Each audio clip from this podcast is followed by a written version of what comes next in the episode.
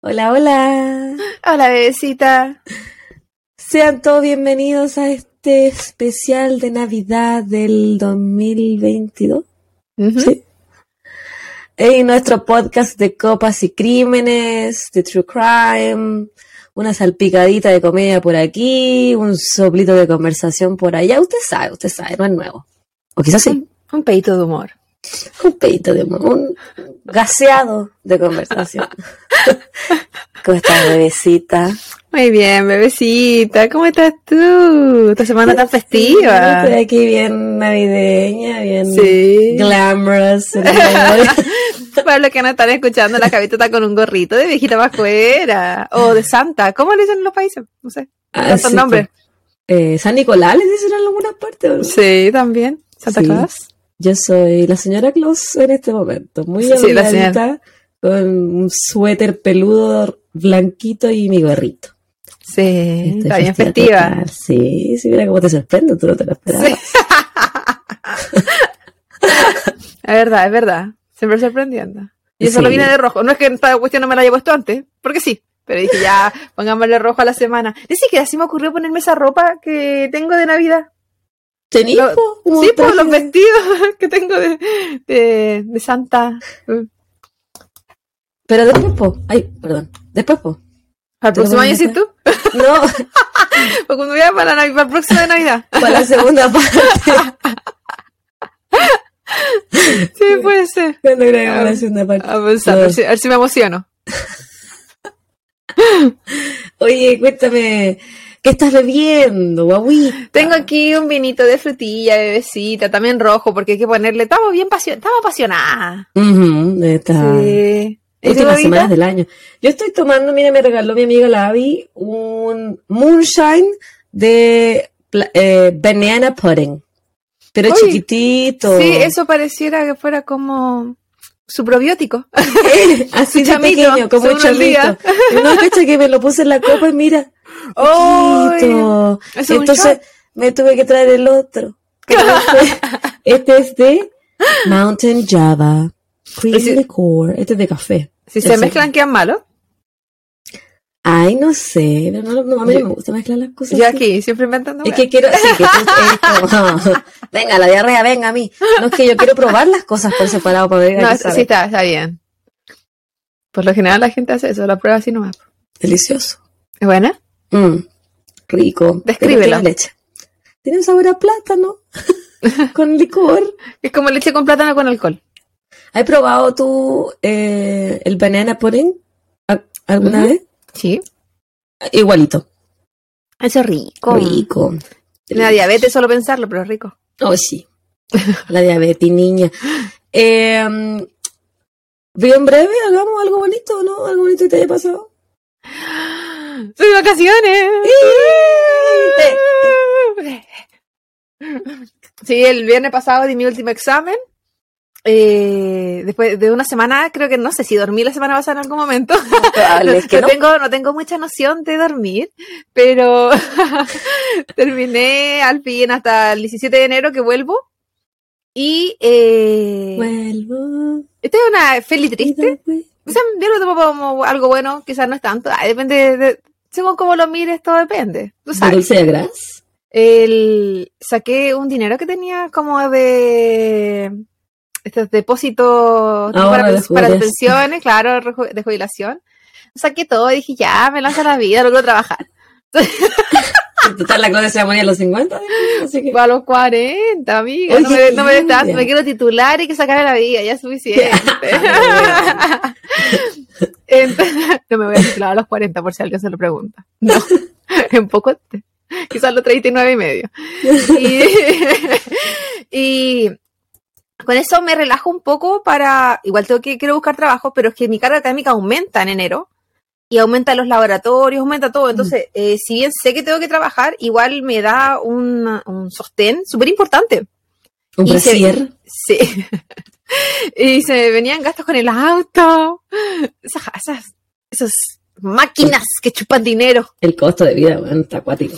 Y, y bueno, el papito que me había dejado en bancarrota hace unos meses atrás. Así que todo esto, eh, yo lo tomo por el lado positivo. ¿Y qué más da? Si se. ¿Quién, yo le dije a mi mamá, ¿quién sabe? Llegó a los 60. ¿Y qué me importa? Ya. Esto, Nada. esta. A sacarla nomás.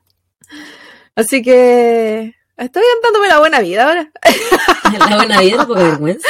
Sí, ¿no? Estoy en las semi-vacaciones, que, bueno, entre la Pascua, Pascua y Año Nuevo, en verdad es como que no hubiesen vacaciones, pues.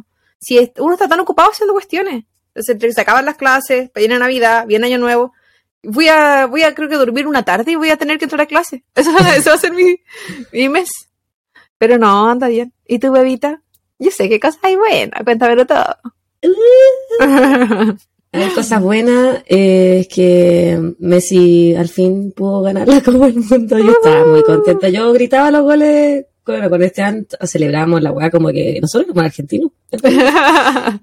Es que uno nació viendo, o nació, eh, creció viéndolo jugar y yo soy fanática del Barcelona, entonces él es como un ídolo eh, futbolístico para mí, bueno, para Esteban igual, entonces nos organizamos, eh, hicimos como un desayunito porque el partido era a las 7 de la mañana acá, entonces eh, compramos cosas, hicimos un desayunito, vi- vino mi amiga la Avi con el Héctor, y la Avi, eh, ella no le gusta mucho el fútbol, así que dijo que ella iba a estar con la, con la bebé, mientras nosotros disfrutábamos el partido, así que ahí tuve, tuve niñera gratis. Maravilloso.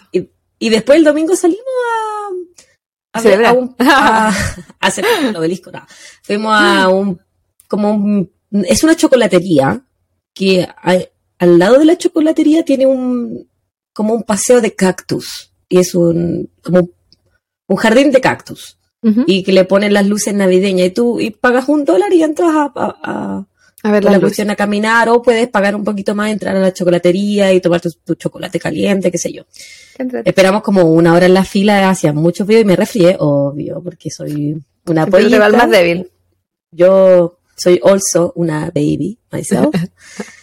y después de eso fuimos a comer al Olive Garden. Estaba rico, lo pasé bien porque me junté con unos amigos. O sea, no, no fuimos nosotros tres nomás, fuimos con, con la Abby, con su pareja, con la hija de su pareja, con, fuimos con otra pareja de amigos, una, una amiga que no había visto hace un par de meses. Así que le ha pasado re bien esos días, la verdad.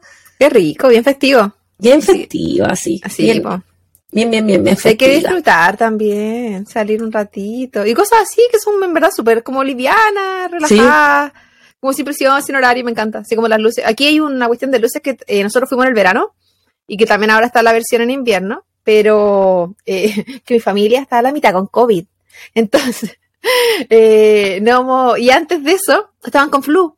Entonces, ¿No me dijiste que estaban con COVID? sí, no sé, creo, pensé que te había dicho. No. Eh, sí, así que bueno, esperemos que esta semana se les quiten para que pasemos la Navidad juntos. Porque Mm, tú cachai que los adultos mayores de mi hogar tienen miedo igual, po. No, pero es que es entendible. Entonces- Yo tampoco voy donde la gente tiene COVID. po. A mí me da miedo. Es que Ya. tú te querés morir. po. ya, si ya saqué mi dinero del retiro, ¿qué más da? Déjeme vivir mis últimos días. Te gusta vivir al, al filo del peligro. Entonces, eh, pero por ellos también no, no he ido ni a verlos ni nada, porque yo dije, "Ay, voy a aprovechar esta semana de vacaciones para estar con mi prima antes que vuelva a trabajar, con la bebita, qué sé yo, para acompañar. Aprovechando que yo ahora tenía tiempo. Pero no, sí que estaba en la casa puro haciendo aseo. Pero que entrete, igual salir y esas, esas cositas de luces son entrete. Imagínate si tú te cagaste de frío allá, yo acá. Solo ima- Es imagínate que yo, eso. esa, esa weá pensábamos cuando estábamos en la fila y le decíamos a la Abby porque ella es de Illinois. Le decíamos, Abby, ¿cómo lo hacías tú? Tantos años. Le dijo, no, es que uno ya deja de sentir el cuerpo después de tanto tiempo. Sí, es verdad. Y se acostumbran, yo creo, pues no pues ella nació en, en un lugar muy frío, entonces era parte de su vida. Sí, cuando mi hermano vino el año pasado en diciembre, salíamos y llevamos a él, a mi sobrino, a mi tío, a diferentes partes. Y yo tenía frío, sí, pero súper tolerable, o sea, es como... Tenía frío quizás en la cara, y sentía que el aire me quemaba las mejillas, pero fuera de eso, yo igual estaba bien. Pero mi sobrino andaba rogando para por favor irnos al auto. Y ahí me dio una penita, dije, ay, sus patitas quizás se les deben estar quemando por dentro, porque él estaba con, mi hermano también, que si no sabe nada de lo que es cuidar a un niño, me refiero con, como con ropa de invierno, porque él, si él no tiene frío, él piensa que el niño no tiene frío. Como que en ese sentido no cacha tanto, pues, como que espera que el, el niño le diga que tengo frío. Pero si ya no está ahí en la casa, ¿dónde le sacáis calceta? ¿Dónde le sacáis extra cosas, cachai? No tenéis cómo. Como que no tiene esa mentalidad de, oh, voy a tener un bolso con cosas extras. No, eso no Claro, existe. es que no es mamá, Claro, eso es que yo creo que es más de mamá. No siento que lo- los hombres de repente no cachan esas cosas. excepto mi marido. Es que es, es la señora de ese hogar, que se sepa. Sí. Sí. Entonces mi hermano como que no cacha. Era como, ay, sí, a lo mismo, sí, vamos a estar bien, vamos a estar bien. Y en verdad sí estábamos bien, en vez de decir, hay que ser exagerados. Nadie se enfermó. Pero ay, hubo que venirse rapidito. Y yo andaba en la mía. Y yo soy la friolenta. Así que imagínate. Yo también tuve frío en los pies el domingo, pero porque no, no tengo zap- zapatos ah, como abrigados. po. Sí, pues, para Eh, eh, ese clima. y una vez cuando no tiene frío en los, en los pies, ya es imposible no tener frío, yo creo. Sí, pues. Ya, mandémonos salud. Estamos listas, bebita. Lán- Láncese. Ah, yo primero. Ya, ya que está tan festiva. Ya. Hoy sabéis que tuve como. Leí el nombre de esta persona como cinco veces para saber cómo lo podía pronunciar y en ningunas lo pronuncié de la misma forma que la anterior. Le voy a mandar un saludo a Asesinan Yan. No sé cómo se llama así o no. Pero nos escribió por Instagram, nos mandó un mensaje por interno desde Santiago de Chile y que nos puso que había empezado a escuchar nuestro podcast hace poquito, había escuchado cinco capítulos al hilo que le habíamos encantado y mm, Mm. que siguiéramos así. Así que muchas gracias, muchos sal- saludines y muchos saludines para ti, Ase- Asesinan Yan. No sé Asesinan Jan. si ese es tu nombre de verdad, no lo sé, pero así te tengo. Así que un saludo para ti. Esperamos que sigas disfrutando de nuestro podcast. Mira, que si no supimos pronunciar la Daniela con doble L, Jamás. no, no, no esperen. Y era que- tan, era tan fácil, había tantas pistas en ese nombre. Y tú, Y yo así que no italiana. L, L. doble L, me decía. Qué estúpida que somos. Mi saludo, eh, ustedes saben, siempre fiel a YouTube, a, mi, a mis chiquillos de YouTube. Somos pocos pero locos. curso. Sí, estoy ahí con mi kinder. Somos pocos pero locos y, y siempre fieles. Algunos han emigrado de Instagram. Eh, solo a mandarme saludos, sí, porque yo sé que no. pero me conformo. Yo no pido mucho. Es para Laura Loría Valverde. Ella nos manda saludos desde Costa Rica y dice que es un placer escucharnos. Muchas, muchas gracias. Un saludo y un abrazo gigante para ti. Gracias por comentarnos. Y El por placer es seguirnos. nuestro. Sí, sobre todo mucho, mucho placer. Yo le voy a mandar un saludo, guaguita, a una persona que nos escribe siempre eh, y nos etiqueta también en historias que ella sale a caminar, a escuchar y nos escucha mientras camina. Un saludo para La Serena, específicamente a Joana Aguilera Yáñez, que, eh, que siempre nos está escuchando y nos está comentando nuestros posts. Le- que le encanta mucho el podcast, la acompañamos en sus trayectos, no solamente de caminata, sino también a- al trabajo y a buscar a sus respectivas bendis. Así que un saludo, Joana. A mí me gusta mucho Serena, es bien bonito. Mi familia siempre iba para allá a vacacionar. Eh, deseamos seguir acompañándote en todas tus caminatas, Joana. No nos abandones. Un saludo, Joana. A mí me encanta Serena porque mi familia es de la cuarta región, la familia de mi papá. Así que por ahí anduve todos los veranos de mi vida. Es verdad. Serena, Coquimbo, Vicuña. Tongoy, sobre todo Tongoy era mismo fuerte porque ahí estaba la casa de mi abuela. Sí, Un pues, saludo a toda la gente por allá. Me encanta, echo de menos. tengo unas ganas, weona, de comer una empanada de queso con jaiba. Oh, jaiba. qué rico. Me encanta la jaiba. Yo sé que esa empanada no es apta para ti, pero Ah.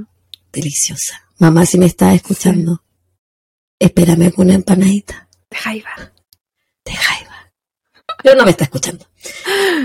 Para que se lo hagan llegar. Una palomita mensajera, quizás.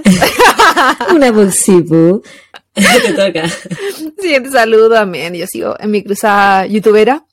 Es para otra amiga, su nombre es Katy Allen. Y ella nos dice que es una fan de True Crime y que nos sigue. Así que muchas, muchas gracias por seguirnos, por acompañarnos, por comentarnos. Aquí estamos nosotras, felices de escucharte, de leerte y de, que nos acompañes en este proceso arduo y difícil de YouTube. muchas gracias, un abrazo grande. Así es. Y chiquillos, no se les olvide que todos los viernes estamos subiendo una historia para que inserte su preguntita para nuestro episodio bonus track. Y también tenemos en el link tree el primer link que sale que ustedes pueden ir a escribirnos una historia. Si quieren que la leamos en algún momento, haremos un episodio bonus track con sus historias. Es un formulario, una casilla en blanco y ustedes escriben su historia. Puede ser eh, si estuvieron. Eh, si conocen a alguien que cometió un crimen o si pasaron una experiencia paranormal o mm, no sé cuál era, eh, si estuvieron involucrados en un culto también puede ser, lo que a usted se le ocurra, que obviamente que esté relacionado con el podcast que estamos haciendo nosotras, pues no nos van a escribir que conocieron a una celebridad. A no, ser que celebre, a no ser que esa celebridad sido un criminal. Exactamente, ahí sí que sí. Pero cualquier experiencia que tengan cercana, ya sea un familiar, un vecino, un tío, alguien de su ciudad que usted haya escuchado, que haya sabido que, usted sabe, la chimuchina, lo que sea, los jugosillos. Así que cuéntenos su historia y o si ha compartido con alguien que sea de características similares a alguien que nosotros hayamos mencionado acá, también puede ser interesante. Sí. Por ejemplo, yo eh, tuve un breve romance con un cabro a muchos años atrás y él, no sé si te acordás, hay un caso que pasó en Quillota que mataron a un a un joven a martillazo en la cabeza. Ya, mi, podríamos decir ex quizás, fue compañera de curso del asesino. Oh. ¿Sí? Yo también tengo un caso. Sí, fue la Claudia Pololio con una persona que No, ese no. Siquiera estaba pensando en ese. Y no Pololio, fue mi compañera tratado. Fue solo mi primer beso. y sí, ese cabro. Saludos si no estás escuchando de allá adentro. De de la libertad. Saludos, amigo.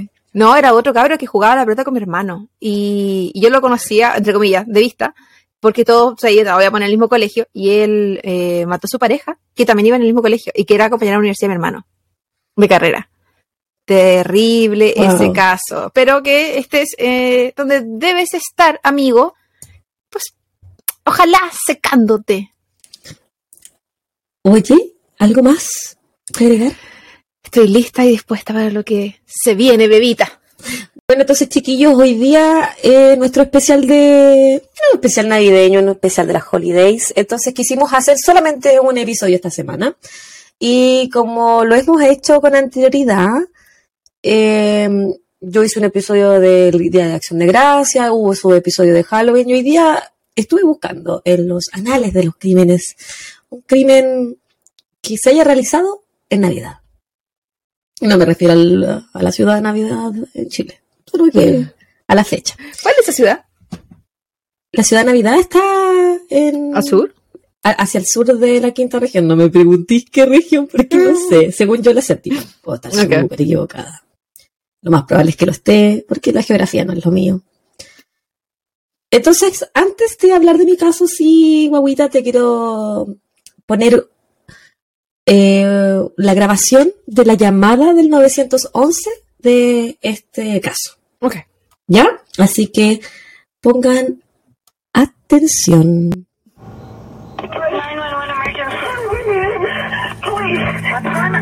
On? 515th Street. What's going on there, ma'am? We have a kidnapping.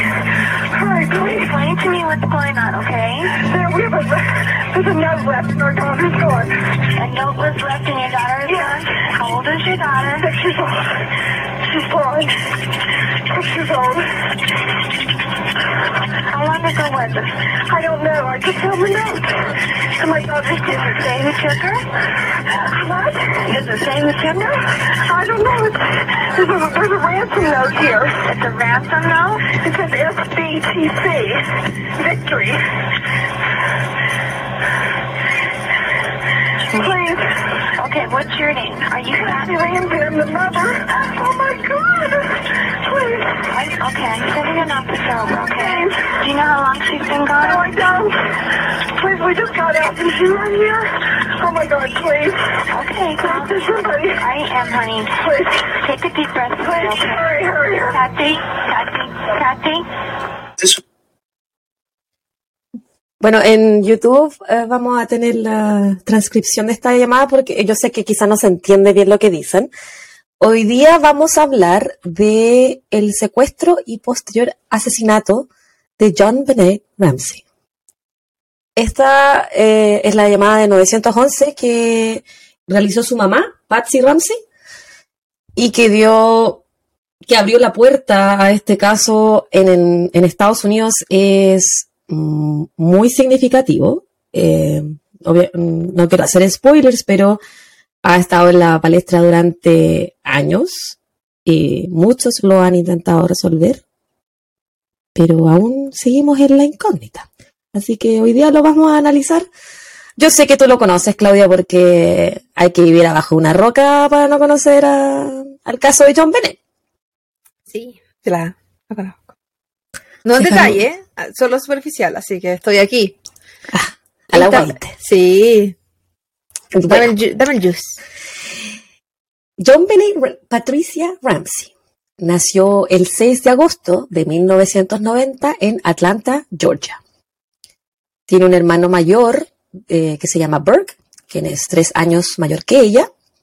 Su madre, Patsy Ramsey, es una ex reina de belleza. Y su padre, John Ramsey, un adinerado hombre de negocios, presidente de la empresa Access Graphics. Eh, John Bennett se llama John Bennett porque su nombre es la mezcla de los nombres de su papá, que se llama John Bennett. Entonces a ella le pusieron John Bennett, un nombre particular.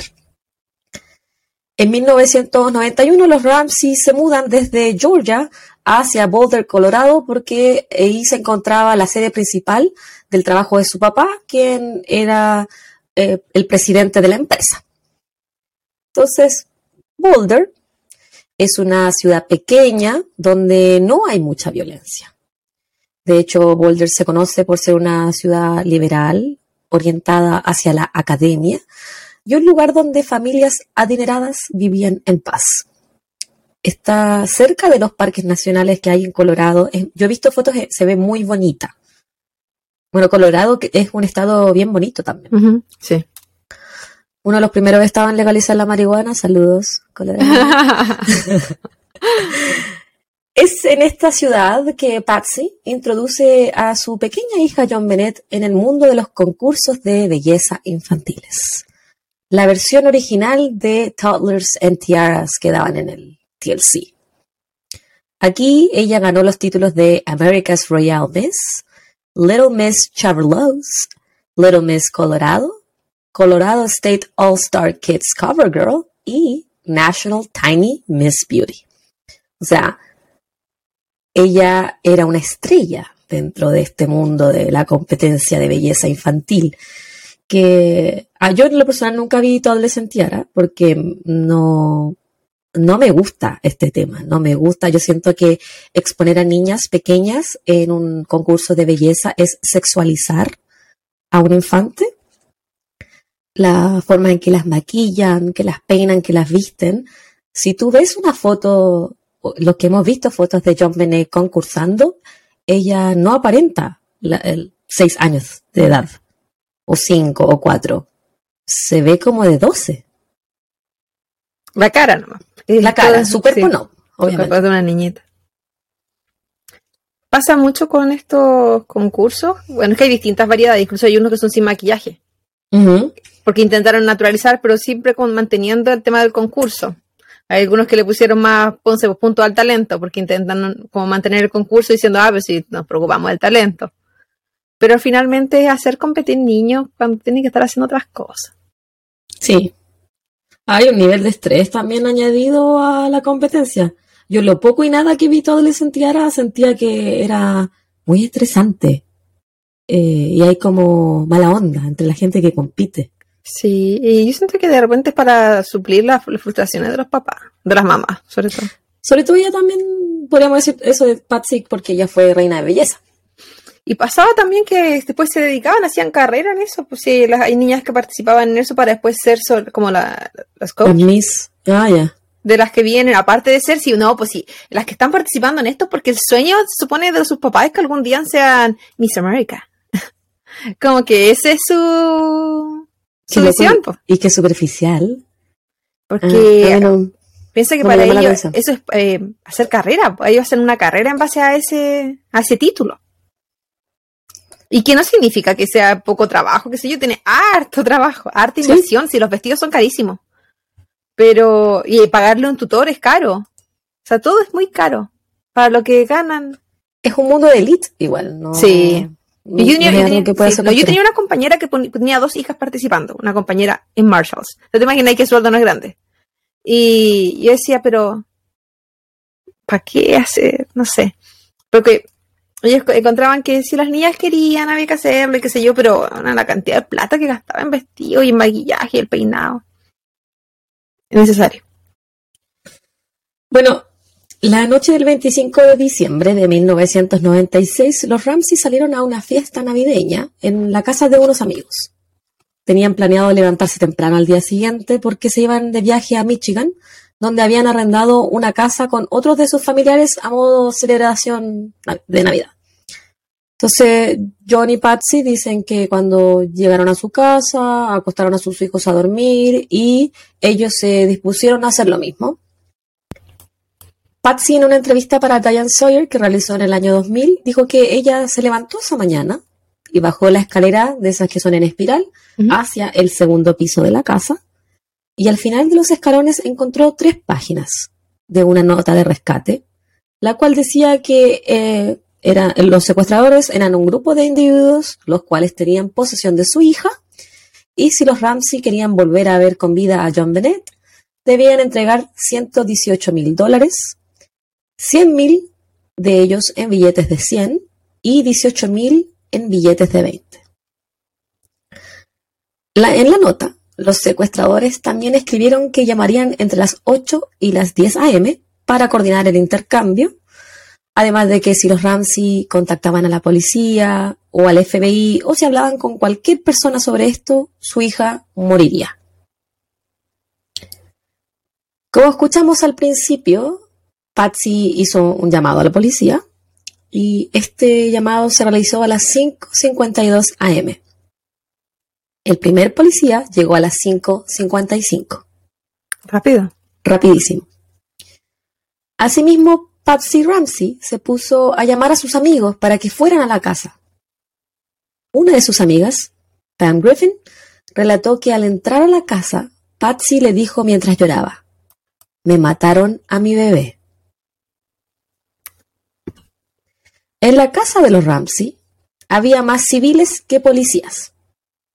El primer policía que llegó resguardaba la puerta de entrada, mientras que la detective Linda Arndt entrevistaba a los padres de John Bennett. Pero nadie había resguardado la puerta trasera de- del inmueble, ni había personas preservando lo que era una posible escena de crimen. Como dije, Patsy llamó a sus amigos y ellos les decían, ven, ven, que pasó algo con John Bennett. Y, y claro, empiezan a llegar todos los amigos cercanos, que eran como 10 personas. Y lo mismo que pasó en el caso que dijiste tú la semana pasada. Nadie toma nota de quién entra o quién sale, nadie resguarda escenas, nadie aísla habitaciones. Un caos. Y vamos a hablar de por qué pasó esto, que es también bien similar a lo que dijiste tú en el caso anterior. Luego de un tiempo llegaron más policías. Pusieron un aparato para rastrear el número del cual llamarían para organizar el rescate de John Bennett, pero este llamado nunca llega. Distintos investigadores describieron lo raro del actual de los Ramsey.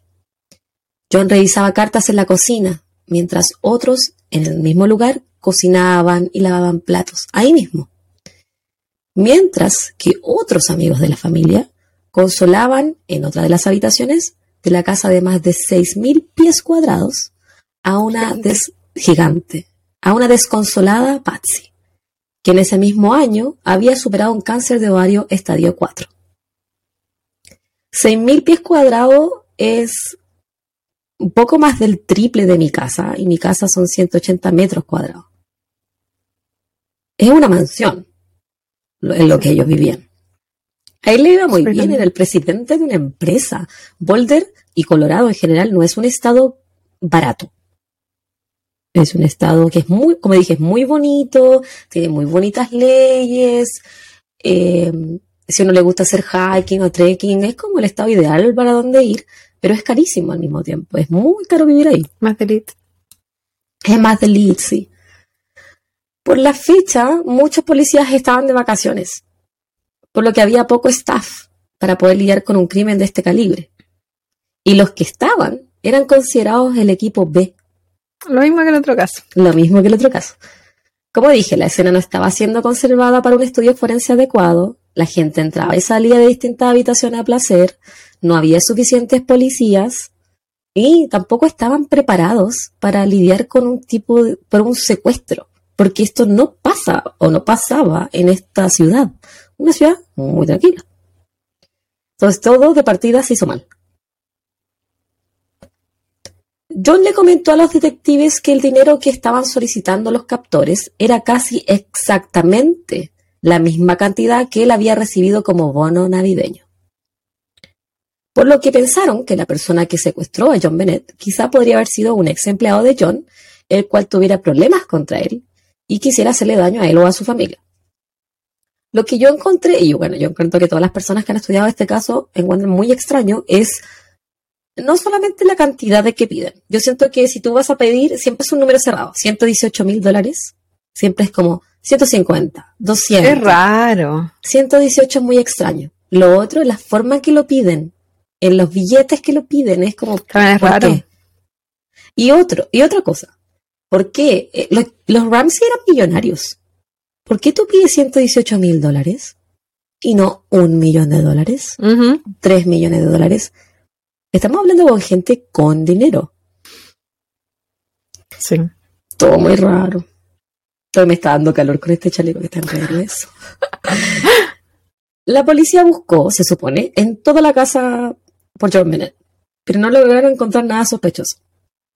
Lo que sí notaron es que había un pote con piña en la mesa, como que alguien se hubiese servido de esta frutita en la noche anterior y lo dejaron ahí. Las sábanas de la cama de John Bennett estaban mojadas con orina. En una de las partes que yo estuve leyendo, eh, eh, leí que a John le pierden la pista por 90 minutos. Él está dentro de la casa, se supone, pero no saben dónde está. Es una casa, grande. es una casa gigante. Pero eso es otro error de la policía. Tiene que haber personas resguardando a los padres. Yo entiendo que estamos hablando de un secuestro, pero Son los primeros sospechosos. eso es el tema. Nosotras, que no somos expertas en nada, sabemos que los primeros sospechosos siempre son los familiares. Sí, pues. Porque no lo saben policía. No, y eso de dejar entrar a todos los amigos, eso bueno se hace. No. Yo- que- que- que- no, consuélalos por teléfono, pero quédate afuera. Ni siquiera. Tampoco dejaría que hablen por teléfono por si acaso. No. Como- no, cortáis las líneas inmediatamente, pa. Cuando a él le dijeron a John que él podía buscar la casa a ver si encontraba algo fuera de lugar, a ver si se habían robado algo, había algo que habían movido, él, esto fue alrededor de las 1 pm de este, de este mismo día. Mm. Entonces John, junto a un, con un amigo de él, va directamente al sótano de la casa, donde él tenía su, su bodega de vinos. Y aquí es donde encuentra muerta en el suelo, tapada con una manta blanca, una cinta en su boca, atada de manos a su hija John Bennett, de seis años de vida. ¿Y ellos llamaron para reportar la perdida antes de registrar toda su casa? Supuestamente en la llamada dice que la buscan pero no la encuentran. Igual de, eh, la llamada fue súper temprano, fue a las 5 y algo de la mañana. Yo no sé eh, si ellos dieron vuelta a la casa y luego llamaron. Yo creo que como mamá yo hubiese llamado primero. Si es que encuentro una nota. Claro, pues llamaron por la nota. Se me olvidó, chiquillos, dar un disclaimer al principio, pero yo creo que ya se dieron cuenta que este crimen se trata de un menor de edad. Entonces, cuando John ve a su hija, él corre hacia ella, le saca la cinta que tapaba su boca y luego la toma en brazos. Errores, errores, errores. Sube la escalera hacia la sala de estar donde la deposita en el suelo. Error. Y la tapa con otra manta. Otro error. ¿Por qué? Él interrumpió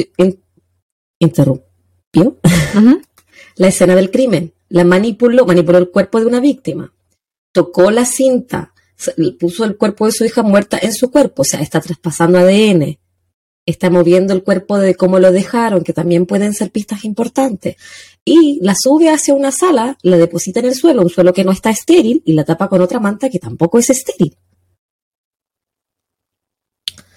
El cuerpo de John Bennett ya tenía establecido rigor mortis, por lo que establecen que su asesinato fue entre las 10 pm del 25 de diciembre y la madrugada del 26. Como te dije, los policías eran equipo B y se notó. Se permitió que John tapara el cuerpo de su hija con una manta, siendo que esta manta podría haber estado contaminada con cualquier tipo de fibra o cualquier ADN. Puede haber sido cualquier cosa que tuviera la manta. Yo tengo una manta en mi sofá. Y está, obviamente caen ácaros del, del techo, o sea, mucha contaminación. Y en esta alfombra donde la deposita en el suelo, era una alfombra situada en un lugar donde la gente había estado trans- transitando toda la mañana. Con zapatos. O sea, zapatos que, que, traen mugre de afuera. O sea, Pues la contamináis, pues, contamináis a la niña. los policías acá comienzan a sospechar del actual de los Ramsey. Y se enfocan en los padres de John Bennett, como los culpables de su muerte. Patsy, John y Burke dan sus muestras de ADN, sus huellas digitales y dan muestras de su letra, su caligrafía. Se determinó que la letra de Patsy era muy similar a la letra de la nota. Además, que la habían escrito en un cuaderno que pertenecía a Patsy, un cuaderno que habían sacado de un eh, cajón de la cocina.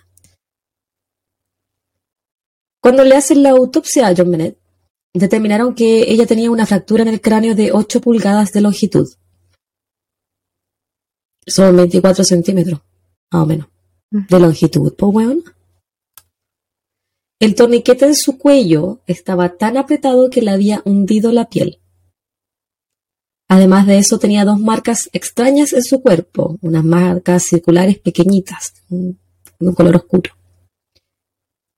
John Bennett había sido abusada sexualmente por el mismo palo de pincel que habían roto y utilizado para estrangularla.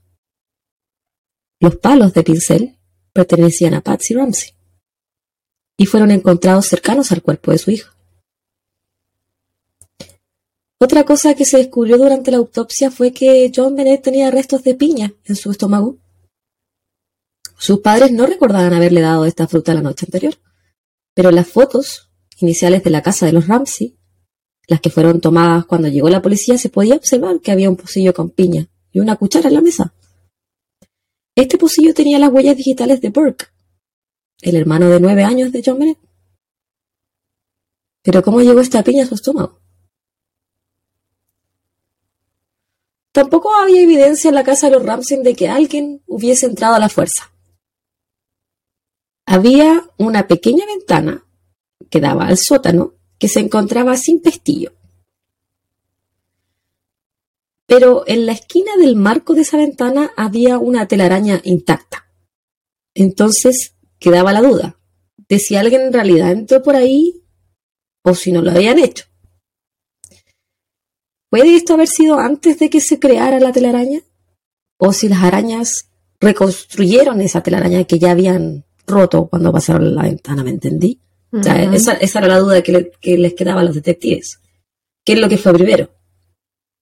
¿La telaraña o el secuestro? Slash asesinato. Cerca del cuerpo de John Bennett se había encontrado una huella de zapato que no calzaba ninguno de los zapatos de los Ramsey. Entonces, se forma la teoría de él o los intrusos versus la que tenía la policía, de que eran los propios padres de John Bennett que la habían matado. O quizás incluso había sido su hermano Burke. Tan chiquitito. El caso de John Bennett vino justo después de que terminara el juicio contra O.J. Simpson.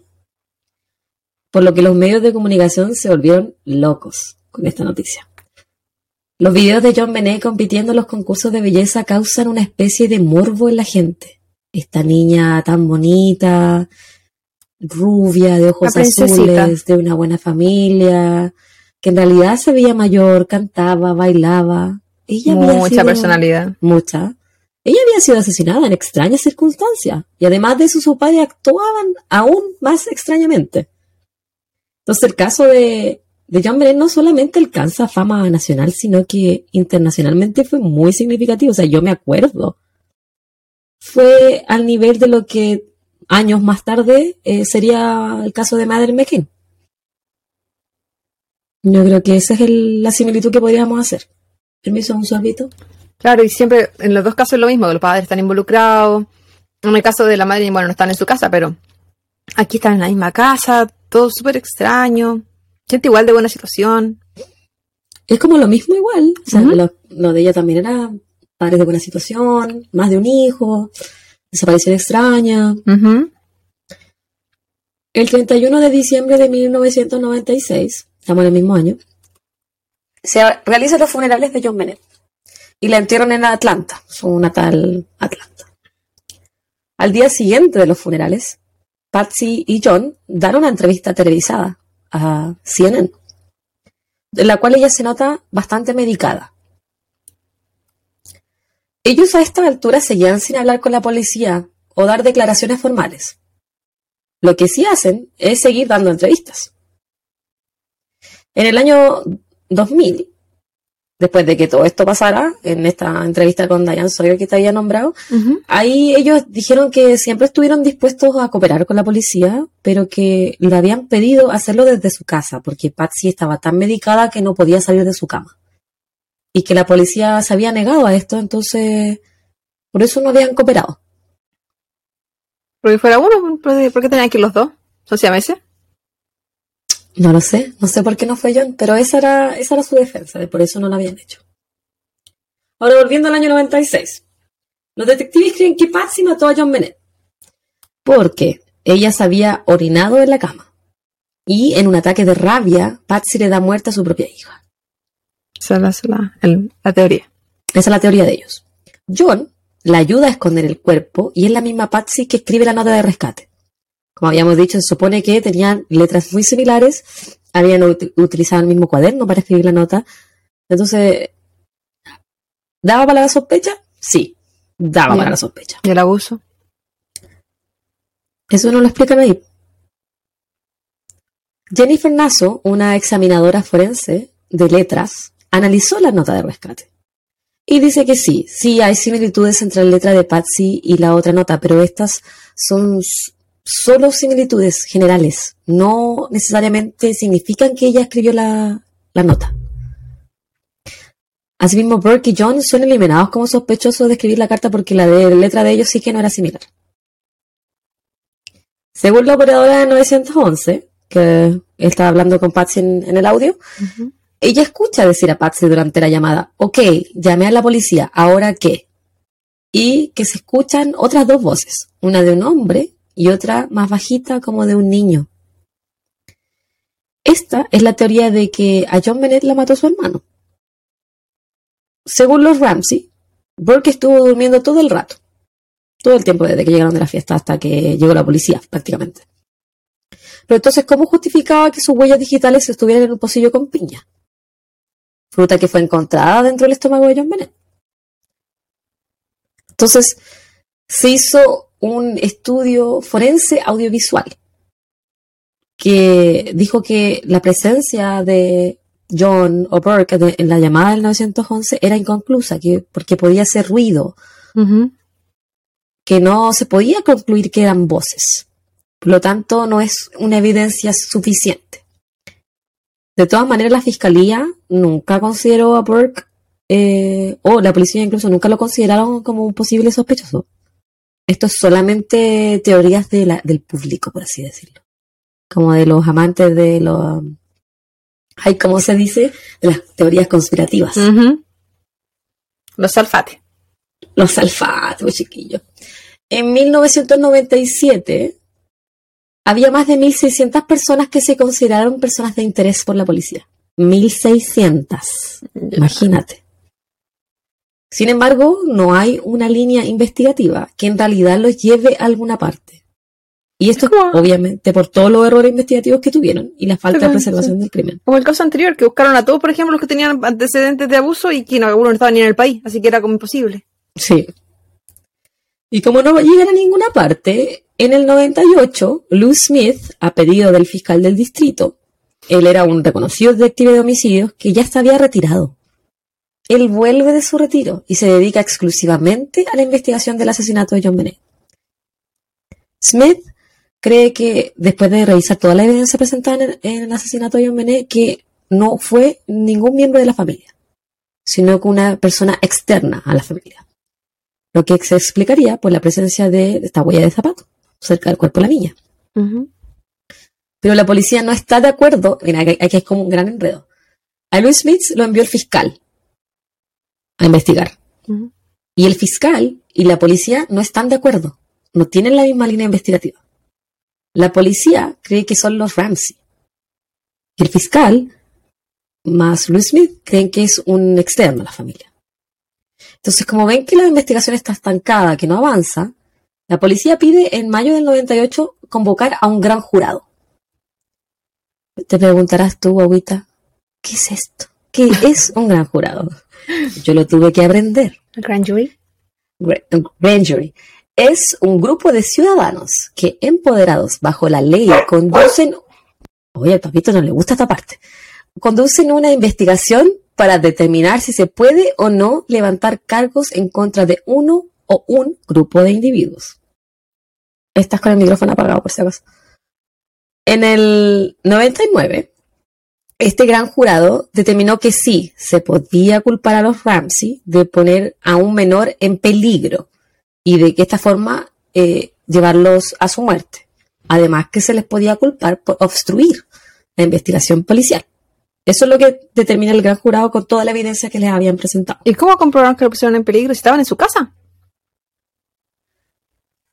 Huevita, yo no revisé toda la evidencia, pero yo creo que eh, ponerlo en peligro por eh, el, tema de obstruir a la, investigación policial, por ejemplo, eh, que él la haya encontrado, que él la haya tomado en brazo, que se haya manipulado, que se supone que Patsy escribió la, nota, que por qué tenía piña en el estómago, como todas esas cosas que sí los hacen sospechosos. Contradicciones. esas contradicciones y porque se supone que no cooperaban con la policía tampoco. Todo eso llevó al gran jurado a concluir que sí se pueden levantar cargos con esta persona. Pero no es su pega decir que son culpables o no, solo que sí podemos llevarlos a un juicio. Es plausible. Es plausible. A pesar de esto, el fiscal del distrito, Alex Hunter, él dijo que no, no podrían probar la culpabilidad de los Ramsey más allá de la duda razonable, por lo cual no, no hacen nada. No decide levantar cargos. Nada. Lo dejan ahí nomás. Lo que en uno de los documentales que vi decían los detectives que era muy extraño que un fiscal no estuviera de acuerdo con la policía, que generalmente si, un, si se llama un gran jurado y el gran jurado hace una determinación, los fiscales siguen esta determinación. Pero aquí eh, no lo habían hecho. Finalmente, y ahora ya estamos en el 2000, ya, en el 2008, y con nuevas técnicas de ADN excluyen a todos los Ramses como sospechosos del caso. Esto debido a que el ADN de contacto encontrado en los genitales de John no correspondía a ninguno de sus familiares. Ella había sido abusada sexualmente, pero no había semen en su cuerpo, porque lo habían limpiado con algo. No saben con qué. Lo que sí había era ADN de contacto, que es, por ejemplo, cuando tú tocas una superficie y dejas tus células de tus dedos en ella. Como por ejemplo tú con esa copa. ¿No puede ser que no hubiese semen porque estaban con preservativo? Nunca mencionaron esa posibilidad. Porque a veces eso es lo que hacen los abusadores, los, los violentos. Por lo tanto, los Ramsey fueron exonerados públicamente de ser los culpables, los posibles culpables del asesinato de la menor de la familia. Incluso la fiscalía les envió una carta y les hicieron pública pidiéndoles disculpas por todos los daños morales que le habían causado. Sí, me imagino debe ser terrible de perder a tu hijo y además que te culpan de que tú lo hiciste. Sí. Imagino que debe ser terrible. Lou Smith continuó investigando la teoría del intruso hasta su muerte en el 2010 y posterior a eso su familia ha continuado las investigaciones. Incluso las nietas de Lou tienen un podcast llamado In Their Shoes, si alguien lo quiere escuchar. Eh, si no me equivoco se llama así, pero se dedican a investigar la muerte de John Bennett. ¿A ¿Ah, solo eso? Como que siguen, eh, la familia de él como que siguió investigando el caso eternamente. John E. Douglas, un ex agente del FBI, fue contratado por los Ramsey quienes además tenían una recompensa de 100 mil dólares por quien tuviera información del caso. Él tuvo las mismas conclusiones que Lutz Smith. Una persona ajena a la familia entró a la casa por una de las ventanas que estaban abiertas. Fue hasta la habitación de John Benet y con esas pistolas eléctricas la inmoviliza. Estas pistolas justificarían las pequeñas marcas seculares encontradas en el cuerpo de John Benet, en su cuello. Además de que si esto pasó en su cama, y esto es pura especulación mía, por supuesto, esto demostraría por qué ella se había orinado en sus sábanas. Por la... ¿Es una, una pistola en el cuello? Mm, El, el, el electroshock, Ujú. esas eh, pistolas paralizantes. Sí. Oh. Luego de eh, provocar su inmovilización, la llevan al sótano, la violan y la asesinan. Y posterior a eso, escriben la nota y se escapan. Dentro de la investigación Como- de... igual tiene que ser súper silencioso. Dice que la casa es gigante y todo. Pero para que nadie se dé cuenta en la casa. Pero piensa, por ejemplo, que ella no alcanzó, si lo hicieron muy sigilosamente y la electrocutaron mientras ella dormía, ella no alcanzó a gritar. Sus padres estaban en el tercer piso y ella dormía en el segundo. No te escucho porque apagaste el micrófono. La casa era muy grande, estoy previniendo. Sí. El papito anda alterado. Luz Smith, eh, antes de morir, él tenía un Excel eh, con lista de posibles sospechosos y él le dijo a su familia, aquí está el asesino, en esta lista está el asesino, lo tienen que encontrar. Como que él lo había... Oh, ah, ¿Tenías, tenías sospe- sospechoso? Sí, sí, te tenían sospechoso. Pero que y en el documental dice así como nosotros sabemos, creemos fuertemente que es esta persona, pero no lo podemos decir porque no tienen las pruebas suficientes al fin y al cabo. ¿Cachai? Ahora hablemos de los sospechosos y personas que han confesado falsamente este delito. ¿Ya? ¿Gente dio declaraciones falsas? Mucha gente dio declaraciones falsas, igual que en tu caso. Gente. Estaba Bill, Bill McReynolds, quien había hecho de Santa Claus en la fiesta donde habían hecho los Ramsey. Él fue señalado como sospechoso, pero tenía coartada y cooperó totalmente con la policía, por lo tanto fue descartado. Por lo tanto, no fue santa. Se sospechó también, sospechó también de Linda Hoffman, quien trabajaba para los Ramsey, pero fue descartada. Y de un periodista local llamado Chris Wolf, quien fue reportado como sospechoso por su propia novia de esa época. Pero fue absuelto, porque no había pruebas que corroboraban que ninguno de ellos estuviera en la casa. Aparte, por ejemplo, el, el caballero Santa Claus, él dio su huella digital, su ADN, todo, o sea, siempre cooperaron. ¿Este no? No, todos, todos cooperaron. No. de, de estas tres personas que te mencioné. Dentro de todas las personas de interés que hubo, hubo dos que causaron mucho más ruido que, que otros. Uno de ellos confesó el crimen de John Bennett.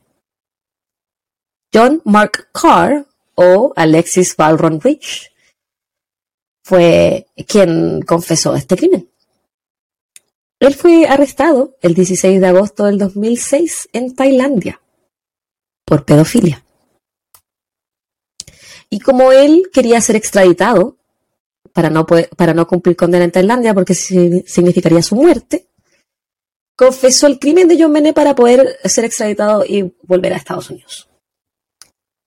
Y esto causó un, un revuelo, eh, no sé si, lo- eh, si te acuerdas de él, pero cuando él entra al país, Claudia, estaban todas las cámaras y él da declaraciones así como, eh, John Benet, yo la amaba mucho, ella me amaba, fue un accidente, lo, las- lo lamento mucho, es, bueno, es una persona asquerosa.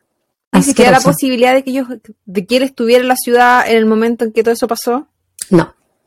Él lo confiesa todo y después dice que ella se había muerto porque la droga que le habían dado era muy fuerte, pero ella no había sido drogada. Y el ADN de él no correspondía. No se Entonces- quería librar de Sí, la buena muerte nomás. Sí. Y eh, eh, bueno, él eh, sigue libre. No sé si está vivo en la ¿No, pa- actualidad. ¿No pagó por pedofilia acá? No, porque si los cargos de pedofilia eran en Tailandia. No, pero a veces se, se mantienen, pues eh, depende, depende de acuerdo de países. Pero. Javita. Pero Javita. Es que estaba demasiado en shock. Te di cuenta. No, mi chaleco blanco. Tu cuello, tu cara, ¿qué importa chaleco? La Javita siempre, siempre pasa estaba bebiendo y bebió y se, Se me chorreó todo, chiquillo. por la, las camisuras labiales. Lo que pasa es que tengo la boca muy chica, a mí siempre me pasa esta weá, qué vergüenza, me pasa en los restaurantes, me pasa en el podcast, me pasa en la vida. No, ya, pues este gallo es asqueroso, weón, asqueroso. Yo he visto muchas entrevistas de él, de partida su cara es como hecha de cera. Después, él ahora, ahora es una mujer trans. Y yo leí con unos artículos que él se había hecho mujer porque de esa forma podía estar más cerca de las niñas. No, así es weona. ¿Y de dónde saca Asco. plata? Creo que tenía dinero, pero no sé por qué. No. No leo más del que me da. de- realmente es una persona asquerosa. Yo a veces pienso que este tipo de problema, yo sé que no, La pero a veces pienso, sí. Eh, este tipo, así, como estamos hablando con esta persona, porque hay abusadores en todas las clases sociales. Pero es más, es menos un problema de pobre, porque pobre no tendría plata para hacer nada de esto, con suerte tiene que estar preocupado para comer. ¿Cachai? Como que las necesidades básicas tienen que estar cubiertas para que alguien tenga el tiempo para andar siendo tan cerdo. Y el gallo del. Por eso digo, después me acuerdo que hay otro enfermo. Es que él quería hacer daño. Yo creo que el del cabro, el gallo de Sudamérica es diferente, porque él quería hacer daño. Él quería hacer lo que le hicieron. Y el loco mendigaba. Se cumplía sus necesidades básicas comiendo y Sí, yendo en bo. la calle. Qué asco. Cerdo. Por último, y la segunda persona que causó mucho ruido también eh, fue Michael Helgoth, acusado por uno de sus amigos, quien dijo que Michael le había dicho que obtendría una suma de dinero cercana a los 60 mil dólares luego de Navidad.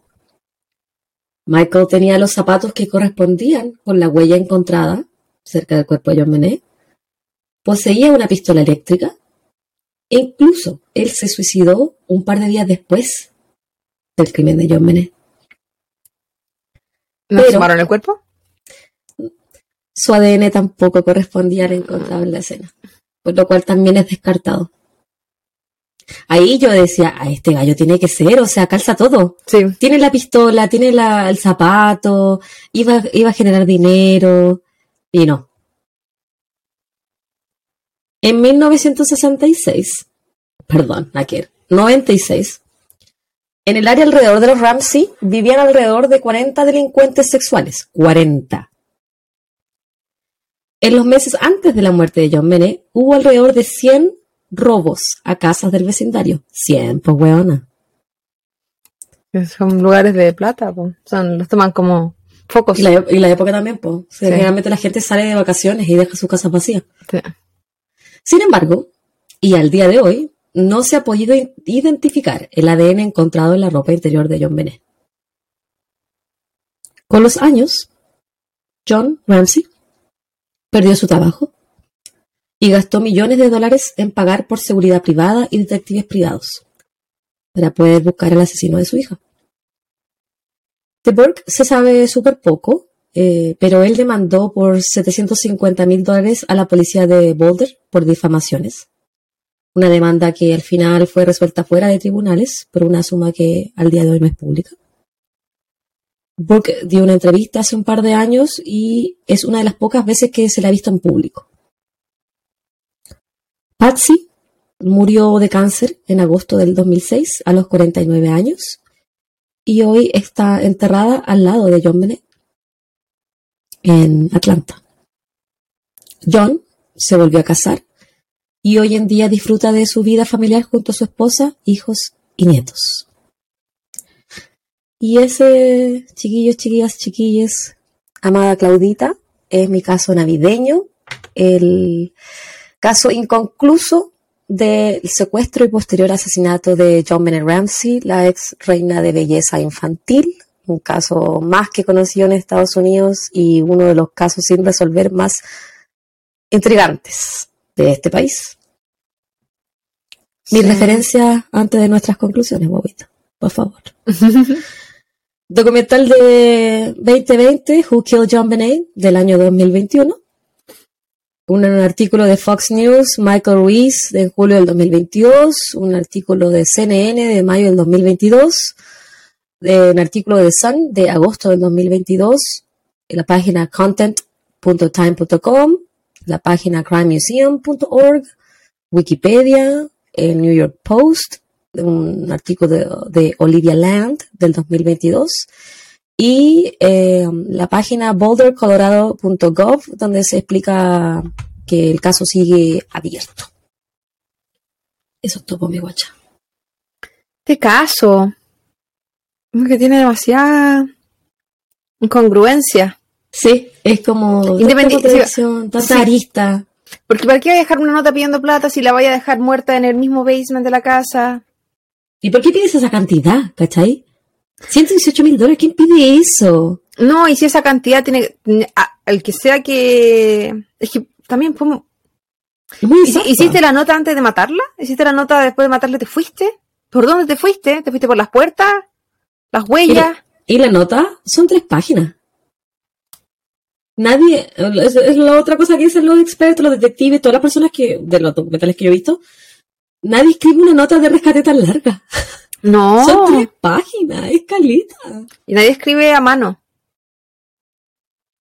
Es como Por- que esas personas se sintieron lo suficientemente cómodas para tomarse su tiempo, buscar un cuadernito que ya estaba en la casa, quizás se tomaron hasta un café en la cocina. No hubo, no hubo urgencia. No, se movilizaron por la casa tranquilamente. Se Sí. movilizaron como si vivieran ahí. Y por eso era tanta la... ¿Fueron los Ramsey? No fueron los Ramsey. Fue un conocido de los Ramsey que sabía cómo entrar, cómo salir, salir, cómo moverse. Un amigo ¿Contrataron de la familia. alguien? Porque tenía piña en su estómago. Que supuestamente había llegado a dormir. Sí, eso es súper variable porque puede haber bajado. Eh, Si eh, ellos ni siquiera se dan cuenta si la niña se despertaba o no se despertaba, ya puede haber bajado, puede haber visto el pote de piña, haber tomado una piña y haberse la comido. Mm, también. Siempre puede haber sido como muy, muy variable, puede haber sido. quién sabe qué, pero por, el- por la suma de dinero. Claro, yo también hubiese pensado que era el hermano, porque es que alguien tiene que, tenía que conocer esa suma de dinero y tenía que ser lo suficientemente poco astuto para pedir solo eso y no pedir Sí. más. Entonces tampoco era alguien que un criminal conocido, como que hubiese analizado mucho la situación, lo, suficientemente cómodo para quedarse y escribir tres hojas. Porque escribió ahí, ni siquiera la trajo escrita, o sea, como que no lo planeó. Porque normalmente se viene planificado desde antes. Sabía cómo irse y cómo llegar para el punto de dejar a la niña en el, en el basement.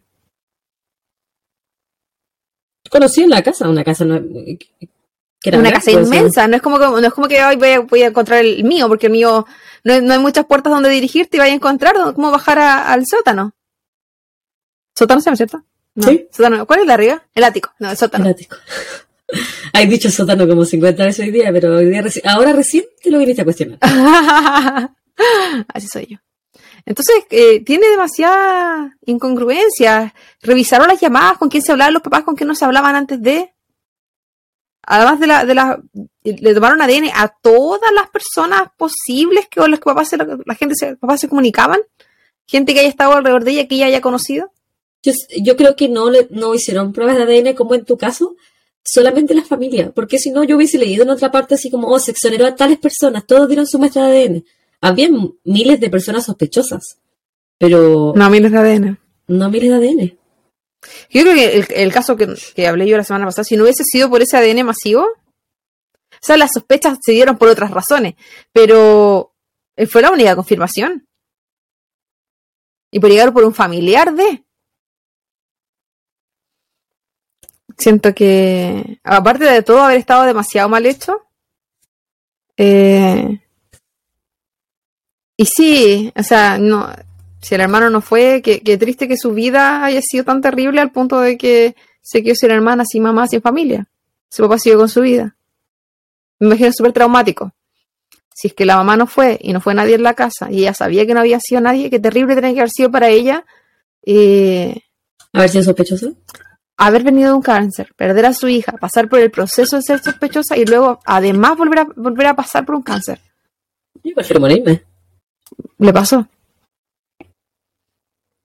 Imagino que tiene ser un proceso terrible. Si es que no, pues no tenía nada que ver. Si es que el marido no tenía nada que ver, eh, perdió su familia finalmente, pero hizo una nueva. Y está bien, yo, yo no estoy en contra de que la gente pueda rehacer su vida. Pero pasa con este tipo de casos que es como que se invisibiliza la que hubo. Como ya, eso pasó, necesito seguir adelante y siguen con su siguiente vida. Bueno, el, el John Ramsey, él tuvo una familia antes de casarse con Patsy. Ahora está, la- la- Tenía- ahora está en una tercera. Eh, Esta es la tercera. Y tuvo dos hijos, aparte. Una de sus hijas se murió en un accidente de auto. Y el otro hijo, que, que era como 15 años mayor que Burke, él habla en uno de los documentales también. Defiende a su papá, así como mi hermana tendría tanta edad. Bueno, ella tendría nuestra edad. Tendría 32 años, 33 Sí, años. De hecho, nació el 6 de agosto, el cumpleaños de un amigo. Sí, Cumpleaños del Congo también. poquito. Entonces, No con- sé, a mí me, me da, yo, yo siento realmente que nunca van a resolver este caso, igual que el de la Madeleine McCann. El de la Madeline menos. Ahí había tanto, tanto, tanto, tanto, tanto. Ahí había, había. Sí. Ahí había Ahí hay datos, redes, ahí hay de redes. tráfico de personas. Ahora, o sea, supuestamente tenían un culpable, pues. Supuestamente había un sospechoso bastante importante que había estado ahí en esa zona, que había estado ligado a pedofilia y red de tráfico de niños, creo. Y que habéis tenido una como pan. Y que se supone que por ahí andaba la cosa, qué sé yo. Al final, Fue- después de lo- tanta o sea- mierda que hay en el ser humano, tanta mierda. Los casos así son los siento que hay casos inconclusos, por ejemplo, el que dije la, la temporada anterior de la Rachel Mellon, que es un caso inconcluso estúpidamente porque si hubiese ay, bueno, todo apunta que había sido el padrastro. Pero en caso de este, que son inconclusos, que realmente te da para pensar, puta, si puede haber sido el hermano, si puede haber sido la mamá, si puede haber sido el papá. Ah, ok, pero también podría ser una persona que no vivía ahí. Es que podría ser cualquiera. ¿Cachai? Es como, es demasiado inconcluso, demasiadas aristas, de, demasiado de todo, menos justicia. Eso es la, lo más triste. ¿Y este caso se sigue investigando en la actualidad o está cerrado? No, está abierto. Está en los, en los cold case, pero sigue abierto. Yo no creo que alguna vez lo cierren por eh, que es tan icónico. Mm. Y en verdad, trabajar en este caso, me imagino ya que por la cantidad de investigaciones que ya se han realizado, que bueno, lo único que tendría que pasar es como pasó en el caso anterior, que partieron desde cero. Mm. Si en ese caso hubiese mantenido como estaban, nunca hubiesen logrado nada. Tuvieron que partir desde cero. Y eso fue la, eso fue lo que le dio la, la, la- como la respuesta. Pero en este, sí, sí, es como que, pero el problema es que, claro, la gente ha ido falleciendo en el camino. Qué terrible. Y qué triste, qué triste por ella, porque al final solo ella sabe lo que vivió y el infierno que tiene que haber sido todo lo que le hicieron. Una niñita, güey. Una niñita. Una niñita. Y puede haber sido algo tan, tan, tan extra como que un fanático, porque ella era televisada. Sí, también puede ser. un viejo degenereque fanático que haya decidido eh, averiguar su vida, su todo, porque que todo se sabía. Si en estos programas de princesita hasta la, las casas se mostraban. Entonces era difícil de ubicar ese tipo de cosas. Para la gente que está como obsesionada y loca que se quiere meter a casa ajena, por supuesto. Puede haber sido cualquier persona al final.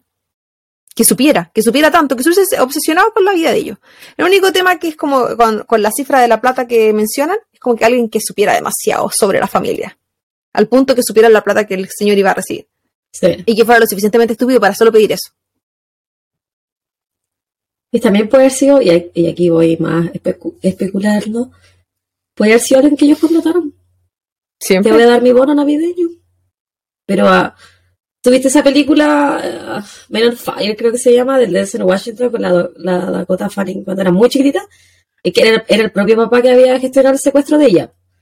¿Cachai? Y por plata. Y, y yo digo, y ya, y si ellos gestionaron el secuestro de John Mayer, pero salió mal. No, pero una cosa es que salga mal, pero la, la violaron, po. O sea, yo sé que si un papá desea la muerte de su hijo, cualquier cosa en el, en el camino, daría lo mismo, pero es que una violación es una tortura. ¿Tú querés torturar a tu hijo? No sé, guaguita. Eso este es. Da para la duda, chiquillos, ustedes cuando nosotros pongamos el post con la foto, díganos qué piensan. ¿Cuál es su teoría de, de este caso? Después de Navidad. Eso suena planificado también.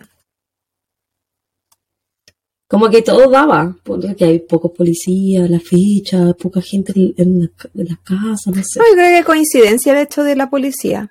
Que. Quizá no, no confía y piensa que igual van a ser malos las que estén en el equipo A, el equipo B o el Z. Ya, pues. Wendy, Wendy. Interesante, qué triste. Sobre todo qué triste. Hagamos una pausa antes de... del tuyo, pues, bobita. Perfecto, bebita. Vaya a orinar. A limpiarme la cara.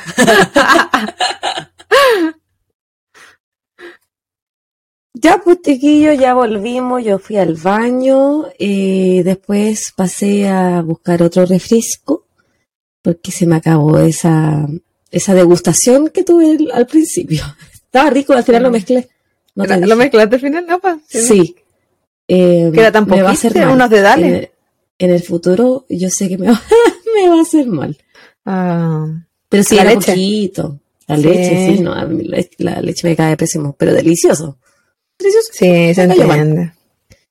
Eh, la Claudia Ay, aprovechó sí. de ponerse un gorrito también porque ella no podía hacer menos. Mm, mm, mm. Sea Y- que no- los que no estén viendo en YouTube van a ver que el pompón es casi el porte de mi cara. Este güey me pega y me saca un ojo. Tengo miedo. Saca un ojo. Qué huevo. Y tu pompón es pequeñito, como el tuyo. Sí, pero el gorro es gigante. Ustedes no lo logran apreciar, chiquillos, pero el gorro es gigante. Sí. Me cubre el torso entero. Entonces, tengo dobladito. Y puede que el mío Eh, sea tan grande como el tuyo, pero como mi cabeza también es mucho más grande que la tuya. Entonces, es un misterio que no sabemos. Ya, pues entonces continuamos con este especial. Yo recién terminé mi caso de. Mi caso Navi- eh, de un crimen en Navidad. Hablamos de, para, para los que también se tomaron un break con nosotras, el asesinato y secuestro de John Bennett Ramsey, una reina de belleza infantil que falleció en el 96 y el caso aún no tiene respuestas. Caso terrible. Queda para mucha discusión. Muchas. Podríamos estar una hora hablando de, de John Bennett y. Pelando a la familia. pelando a la familia, a los detectives, a todo, pero, Sí. Pero hay que seguir y te toca a ti, pues te toca Porque a ti hay, tan- hay tanta este gente más que pelar. sí, hay ahora en este caso. Este caso es bastante cortito, la verdad. Eh, como. y tan- sí, como sencillo, conciso. No como yo. Entonces, para seguir con la dinámica de esta semana, yo también me quise poner festiva, no solo con el gorrito. ¿Verdad? Por supuesto, bebida, si a eso vengo yo. A copiar. Oh, Todo lo, que, todo lo que no copié en el colegio, lo traigo ahora. En esta oportunidad viajaremos a las Europas nuevamente. Nos dirigiremos al Reino Unido y nos detendremos específicamente en Carmarthen, en Gales. O Wales, si te lo llaman así. Cuando uno piensa en la Navidad, por lo general se nos viene a la mente la familia, la unión, los regalos, la celebración. Idealmente mucha paz y amor, como dicen las canciones. Las tragedias son lo opuesto a lo que uno podría esperar en estas fechas, pero lamentablemente para algunas personas, como para Charmaine McCurtis y su familia, esto fue todo lo que tuvieron durante la Navidad del año 2012, al recibir el peor regalo que alguien quisiera.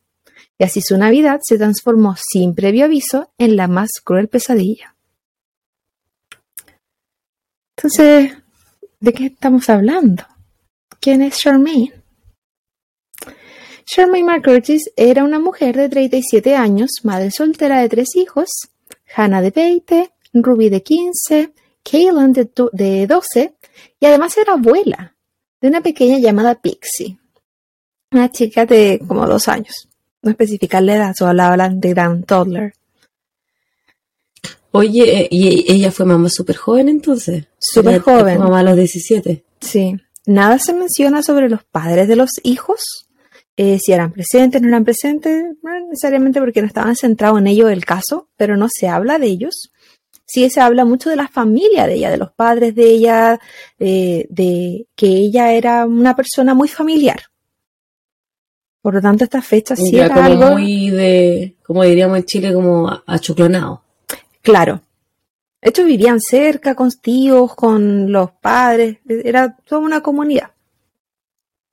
Igual Gales no es grande. No, además, en el año 2012, eh, ella conoce a David Thomas O'Sullivan y comienzan una relación. David tenía 28 años, era 9 años menor que ella. Este hombre se caracterizaba por ser violento y celoso.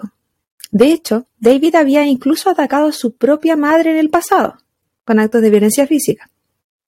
Él no medía su violencia y no encontraba que sus acciones fueran necesariamente algo indebido. Es de esa gente que es violenta y cree que está bien, que todo tiene justificación, que nada es tan terrible, que el resto de la gente tiene la culpa, que... Así como, sí, le pegué, pero fue suavecito.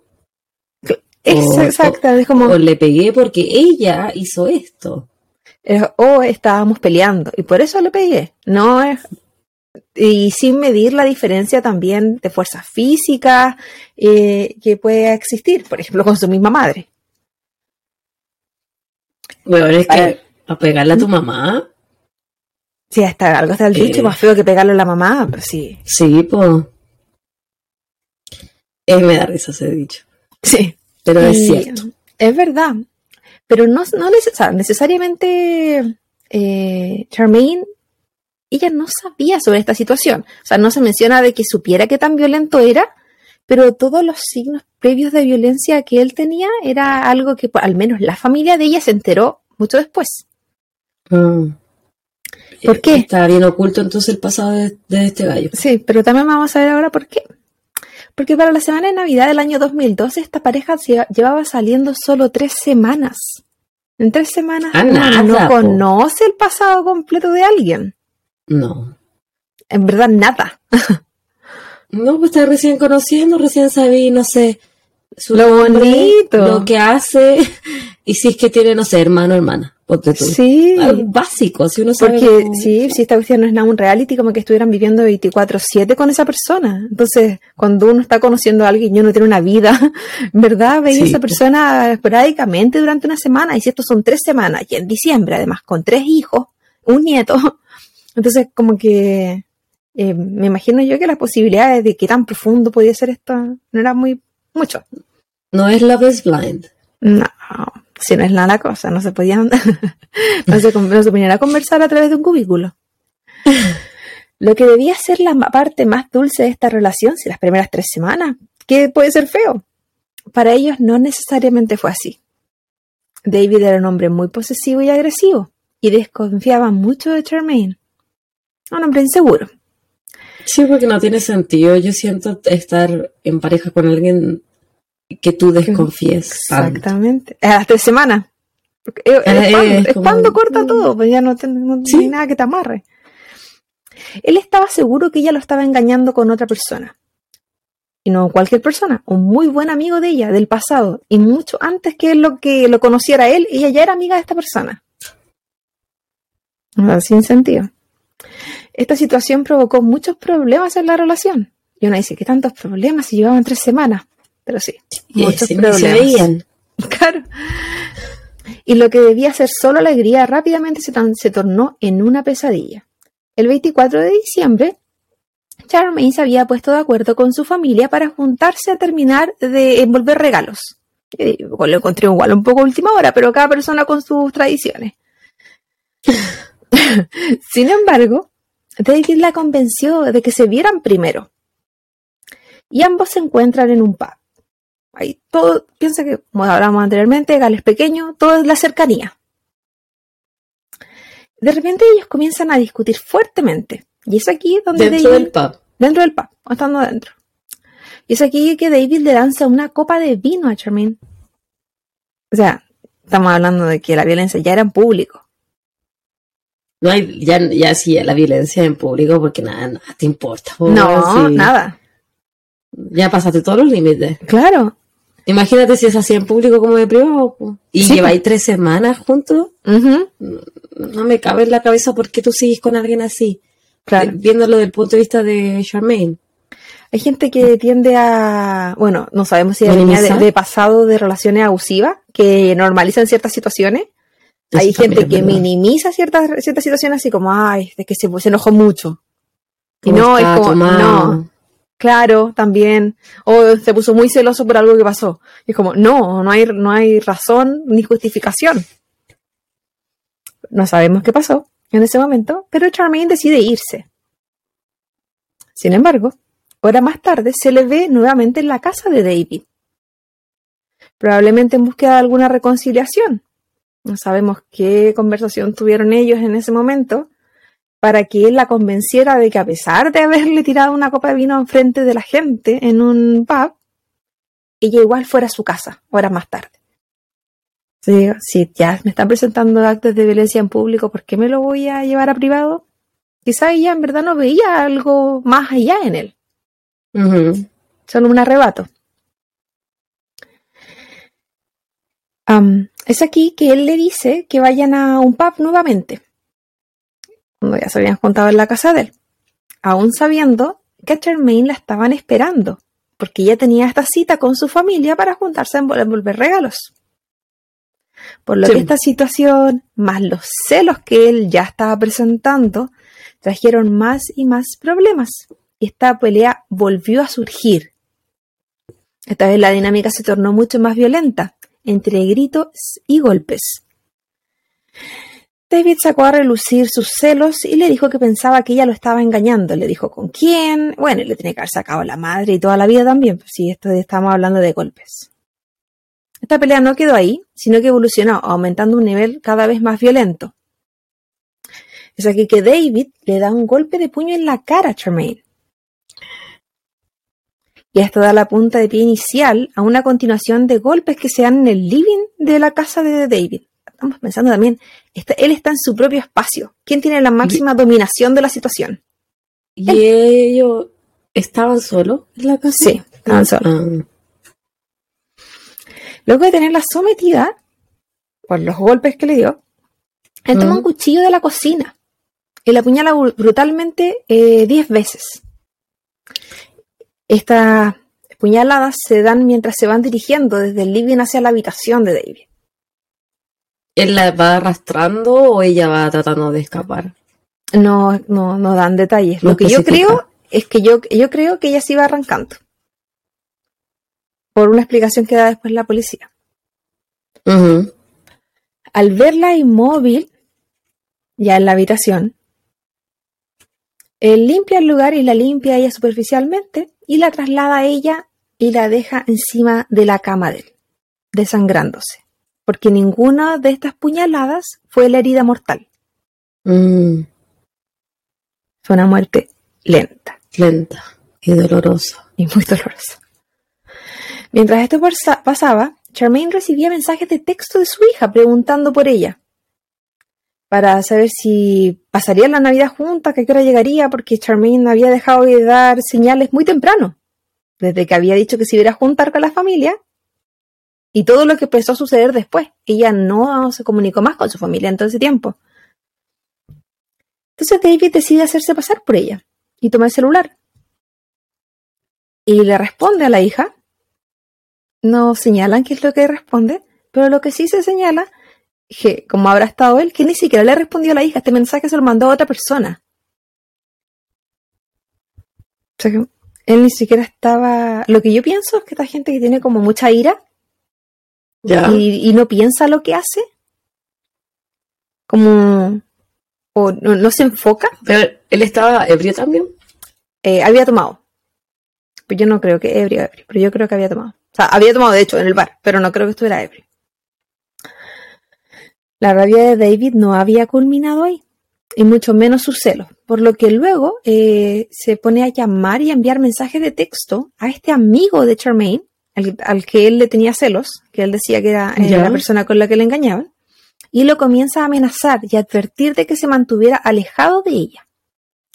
los mensajes no solo eran hacia él, sino que además hacia la familia de él. Entonces era una amenaza de que si tú no te alejas, esto te va a pasar a ti o y también a tu familia.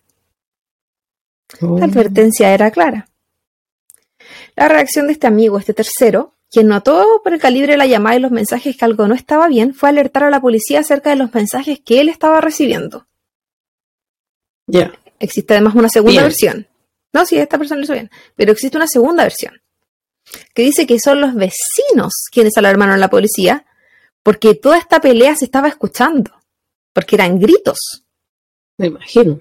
Y go- o sea, los golpes, no, pero los muebles y todo lo que suena. Porque era una pelea. O sea, ella se intentó defender. Por eso pienso No, que ella no- se iba arrancando. No solo eso eh, de haber botado muebles porque ella se tiene que haber tratado de, de- de escapar dentro o correrse, alejarse de él, sino también los gritos de ella, de estar siendo apuñalada, Sí. golpeada, gritar por ayuda. Sí, to- todo eso. Eh, entonces se dice que fueron los vecinos que habían llamado a la policía por estos ruidos que estaban existiendo, esta- por esta pelea que estaba en la casa, digamos, de al lado. Pero no existe ningún reporte policial que indique sobre esta llamada. Y eso es lo que como que mata esta versión, a pesar de que vecinos dijeron que ellos llamaron. Mm, O sea, había esta dualidad entre el reporte de la policía y lo que indicaban los medios por las entrevistas a los vecinos. Cualquiera haya sido la razón, la policía acude al lugar. No se sabe qué tan pronta fue la respuesta, si fueron un par de horas, si fue una hora, si fueron unos minutos, pero la policía llega porque nada es como tan cronológico en esta historia. De hecho, las versiones se contradicen. Habían demasiadas contradicciones en, en todas las versiones. Em, pero la policía llega. Y David los recibe, solo a través de la ventana. Él no les abre la puerta, él no lo hace pasar. No, que si le abría la puerta, me imagino que le iban a ver el cuerpo todo ensangrentado o algo antes. Ujú. ¿no? Sí. Recuerdo es que él igual había, se había, había limpiado un poco, entonces quizás él mismo ya se había limpiado. Porque cuando la trasladó a la, a la habitación. Pero mm, dudo Mm. que haya logrado limpiar todo lo que había pasado. Sí. Inicialmente la visita fue realizada por una oficial mujer, quien se retira a los pocos minutos del lugar para luego volver con otro oficial, un oficial hombre. Los policías notaron algunos cortes y marcas en las manos y puños de... O sea, en las manos de... Y, está bien, manos y puños de David. Y, preguntar, le preguntaron a él si que todo estaba bien, si es que... Y indicando además de eh, las llamadas, la llamada que habían recibido por mensajes amenazantes. Él, él dice que estas marcas fueron por haberle, haber golpeado a la pared, indicando que había tenido como mucha rabia.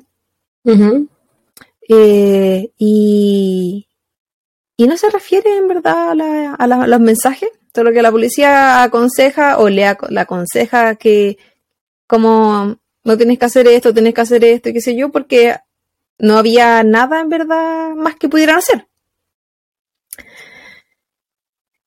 Y todo esto sucedía mientras Charmaine se encontraba en la habitación sangrándose. Yo no sé en qué condiciones habrá estado ella para que ella ni siquiera pudiera gritar. Quizás ya ni ese aliento ni esa fuerza tenía en ese momento. Quizá ni siquiera estaba consciente totalmente, o sea, se está sí. desangrando. Sí, es verdad. O también puede haber sido que tuviera sangre en la garganta, que evitara que pudiera hablar, o sea, todas las posibilidades. Exactamente. Eh. Yo voy por la opción de que si se estaba desangrando, quizá ya no estaba, cons- no estaba despierto. Y tampoco sabemos si ella está- todavía estaba viva. Porque por lo mismo no, no se sabía eh, cuánto tardó la policía entre todo lo que pasó. Pero imaginemos fue muy pronto. Imaginemos que aún estaba viva. ¿Qué es lo que la familia en verdad piensa? La familia piensa que cuando la policía llegó tuvo la oportunidad de salvarla. Esa es la espinita que les quedó a ellos. No existía una orden para que la policía pudiera ingresar a la casa de David. Por lo tanto, si él solo quería, solamente quería recibirlo a través de la ventana, era lo que tenían que hacer. Eh, Claro. Según indicó la policía, al no, porque ellos no tenían este reporte por disturbio, eh, ellos no acudieron por esa razón, Por lo tanto, tampoco había razón para eh, déjeme entrar a ver qué está pasando, porque se supone que no estaban acudiendo por los disturbios, sino que por los mensajes, a pesar de lo que dijeron los vecinos. Eh, por lo que tras solo conversar, ellos se retiran.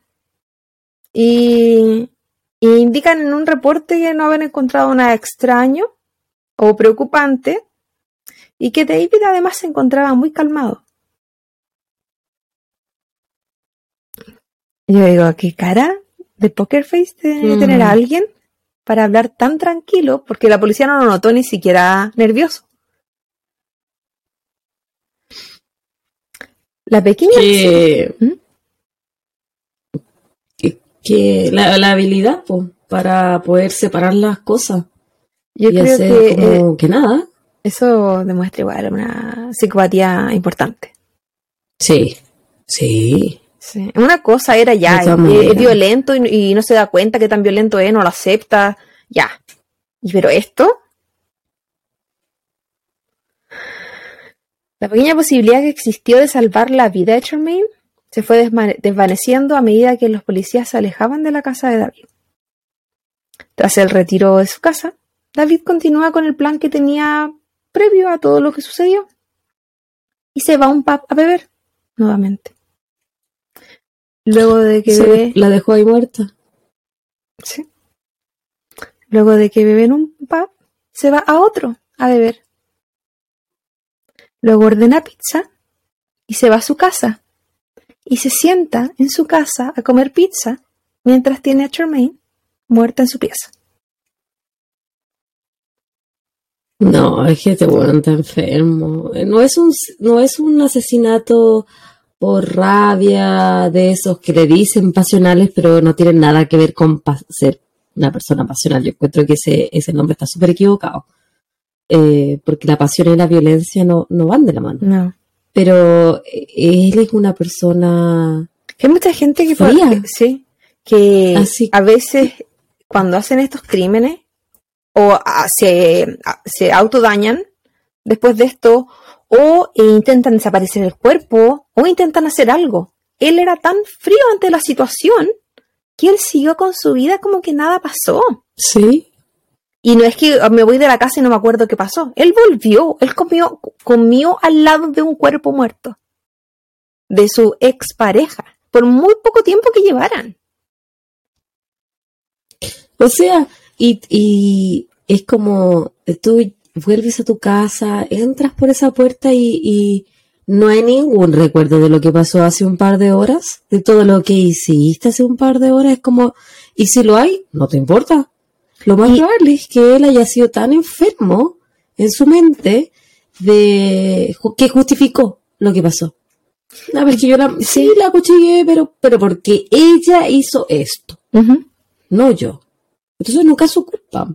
Y en este caso, aparte que no, ni siquiera podría decir que la engañó, hizo algo, y ya no hizo absolutamente nada, todo estaba en la cabeza de él. Y da para pensar, Sí. si esta persona no lo hizo antes, que no sabemos, eh, definitivamente lo, lo podía volver a hacer, porque tiene cero remordimiento, cero rasgo de esto está mal, hice un daño a alguien, nada.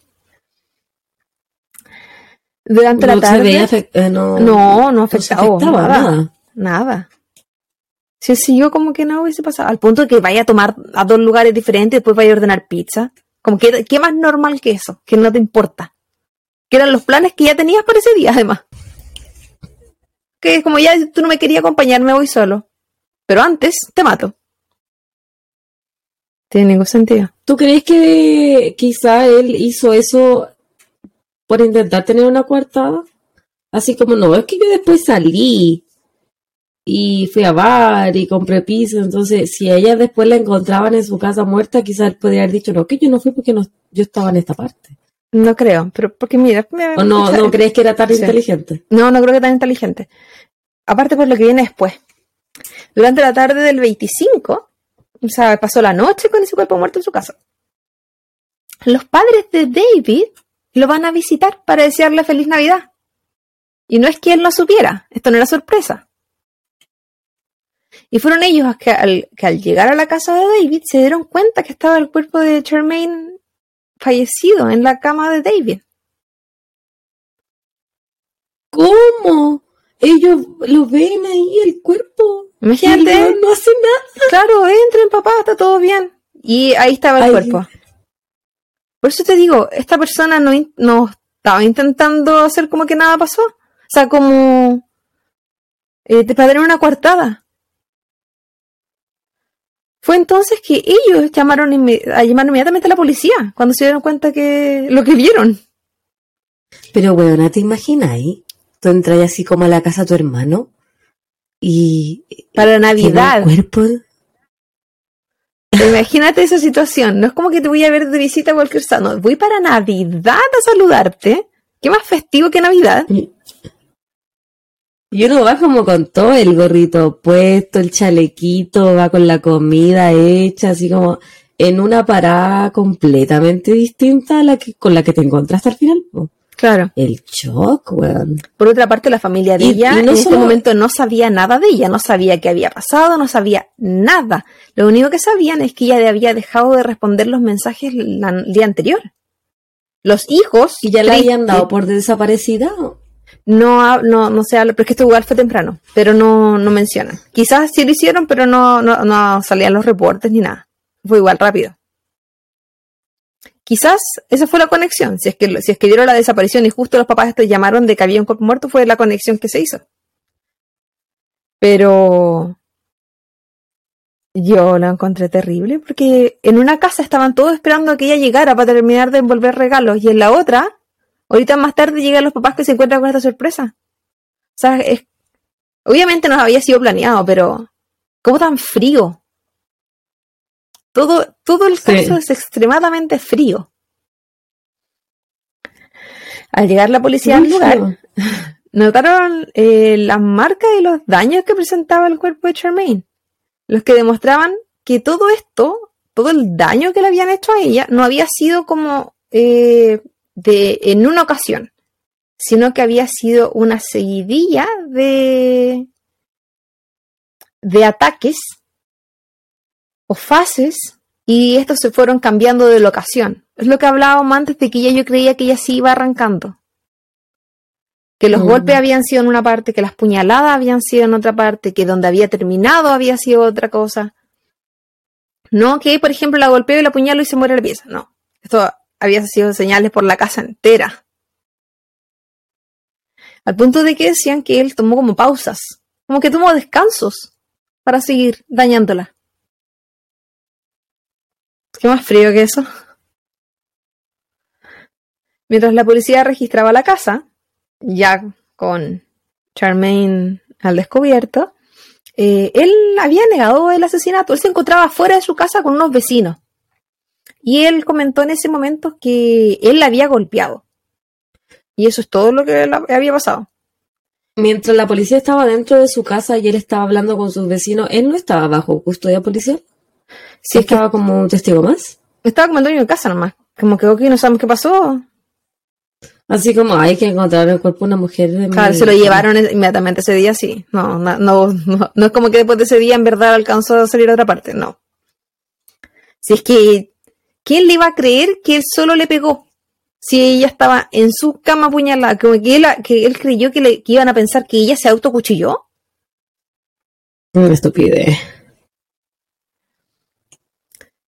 Eh, él negó durante un par de días el asesinato. Eh, solo mencionó la pelea. Y ¿Cómo lo niega? O sea, Sí, de hecho fue él el que dijo, coronando. eh, fue él el que dijo, sí, y ella está en la pieza. Como que indicando que ella estaba en la pieza sentada. Así que como, no sé, está en la pieza viendo tele. Cero ¿qué entender. tipo de disociación psicopática tenía él que as- porque para él que quizá ya estaba vivo? Claro, por eso se llevó pizza para que compartieran. No sé, Sí, no, ni- no hubo ningún examen Por eso la- que yo viera al menos. se, se la mostró a los papás como para presentársela. ¿Te imaginas? Eh, no creo, no creo que estuviera tan perdido. ¿Por qué? Porque días más tarde, cuando él supo que si eh, le iban a dar cadena perpetua por el caso, si él continuaba con la negación, pero en el caso de que él se declarara culpable, esto cambiaba, él se declaró inmediatamente culpable. Entonces, ahí sí, ahí despertó, ahí se le acabó.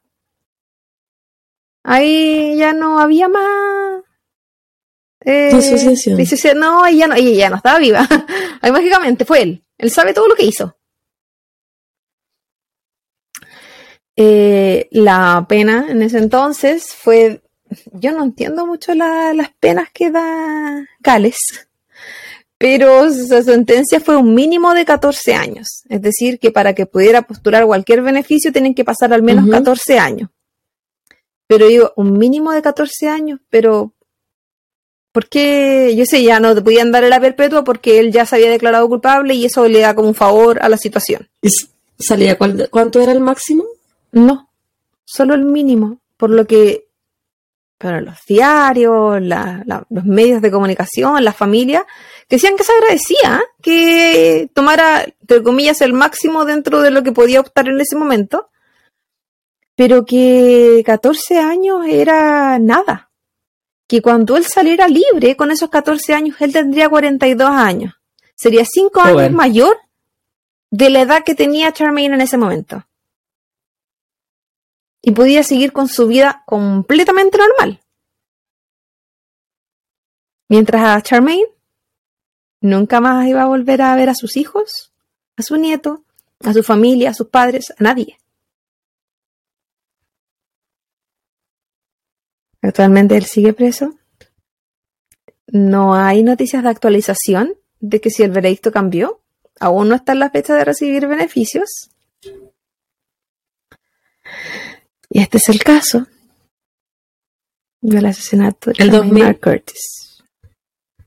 El 2026 sería cuando él cumple 14 años preso, ¿no? Cuando él puede recién optar, entre comillas, a beneficios. Si es que no se ha portado mal dentro de la cárcel, pues si se porta mal, quizás no, ni siquiera. Pero el hecho de que tenga la posibilidad de tener beneficios. Yo lo encuentro. Ellos hablan. A la sí, Hablaban de que no, de que igual podía ser cadena perpetua, que todo dependía y bla, bla, bla. Pero, ¿cuál era la sentencia final? No estaba en ninguna parte, solo se hablaba de este mínimo de 14 años. Porque yo lo busqué y dije, pero ya, pero ¿cómo me van a dar un mínimo de eso? No es nada. Deme la real, ¿cuál es el número? Bueno, pero, acá de, de, repente tienen sentencias así, por mínimo de 5 hasta 25. Y recién a los 5 puedes optar a ir ante un panel para ver si sí te pueden. Es lo que le, va a pasar a, le va a pasar Yo este creo que es como lo, mismo. Uh sí. 14 años por asesinar a alguien. A sangre De esa manera. La, el, el juez lo que ah, más dijo era, la mató a sangre fría. La mató en Navidad sabiendo que la familia la estaba esperando. La dejó desangrarse. Él pudo llamar a alguien para que la salvaran. Hubo muchas oportunidades para que ella pudiera vivir. Demasiadas. Pudo incluso haber dicho algo cuando fueron a ver los policías la primera vez. Cometí un error. Necesito ayuda. Él no hizo nada. Él decidió la muerte de esa mujer. Sí. De 37 años, era re joven. Era joven. Y uno piensa, Igual uno nunca termina de conocer a las personas, pero estáis recién conociendo a alguien. Tres semanas. ¿Qué tan mala suerte podéis tener que lleváis tres semanas para que te pase algo así? ¿Qué tantas oportunidades le tienes que dar a alguien para que las tres semanas te tiren un vaso en un bar y tú aún así decidas insistir con esa persona? ¿Qué tal era el poder de persuasión de este hombre? que la mm. convencía. Qué tan dañada estaba esta mujer que le creía. Qué tan bueno se habrá pintado él que ella habrá pensado que la culpable era ella. Qué difícil saberlo, bueno. Y lo peor de todo esto, que el regalo de Navidad que recibieron sus hijos fue la llamada de que su mamá estaba muerta. Bueno, qué terrible. Nunca, más, nunca más le recuperáis esa Navidad a esa gente. No. ¿Qué es lo que, sus papás dijeron eso? El hijo menor era. ¿Qué dijiste? ¿Qué edad 12. Chiquitito. 12, igual, po. 15 y 20. Y el nieto, que más encima que ella, ella vivía con todos ellos. Algo terrible. Terrible. Me costó encontrar igual casos de Navidad, porque la mayoría son de Estados Unidos. Y te dije, qué mierda Estados Unidos, porque siempre lo mismo. Yo no pensé que iba a ser algo de Navidad. Yo te dije, haz algo corto. No tiene que ser de Navidad. Sí, no, No era necesario, no Me era quise- requisito. Ah, me quise poner festiva. Ay, pero que iba a saber yo que esta cuestión no iba a tener nada de información, más lo que peleé. Pero bueno, subamos las referencias para que sepan qué tanto peleé con el sistema. Porque, Por porque que se sepa que me metí hasta el Facebook de la familia de ella. Sí, así soy. No, que tenían un Facebook en, en memoria de ella. Pero que no, que no se, se prohibía contar la historia. Yo también lo encontré. eh, Una prima de ella hizo ese Facebook a pocas horas de que se supo de su muerte, en memoria de ella. Y dentro de los requisitos del Facebook era que la gente solo podía como eh, mandar buenas palabras, buenas vibras, cosas así como a la, familia, los hijos. Pero no se podía primero mencionar a, a David. Estaba prohibido. Porque la historia, decía su prima, era de la, de la de su prima, no de él. Él no existía. Y por otra parte, no se permitía contar nada del caso tampoco. Porque que en, el, en el caso de que los hijos de ella vieran esa página era como solamente Mm. para recordar de amor a... Claro.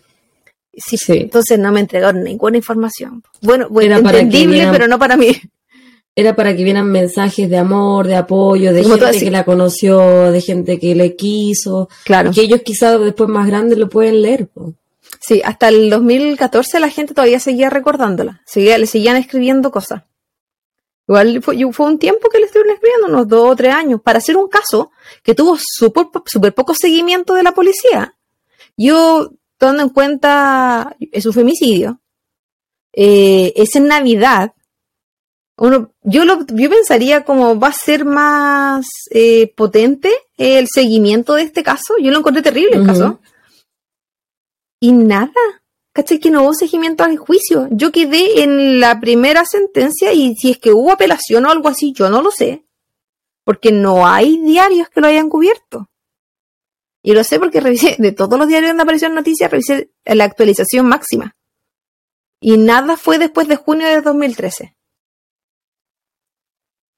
De, el hecho de que tampoco existan muchas fotos, es como la foto que tomó la policía es todo lo que hay.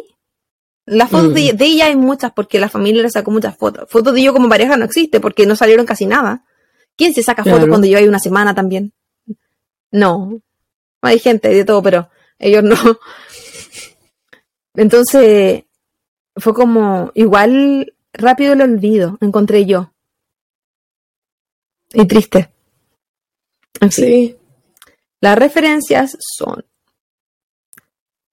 la, la página de mirror.co.uk, que es un periódico, de freelibrary.com, puede ser un buen reportaje, hay hartas, notas de citas de los policías y de la familia. Uh, wellsonline.co.uk y ellos también tenían un paso a paso de, las noticias en seguimiento, que fueron como cuatro noticias de, de los días posteriores. Harto copiar y pegar, sí. Ahí, Online, no,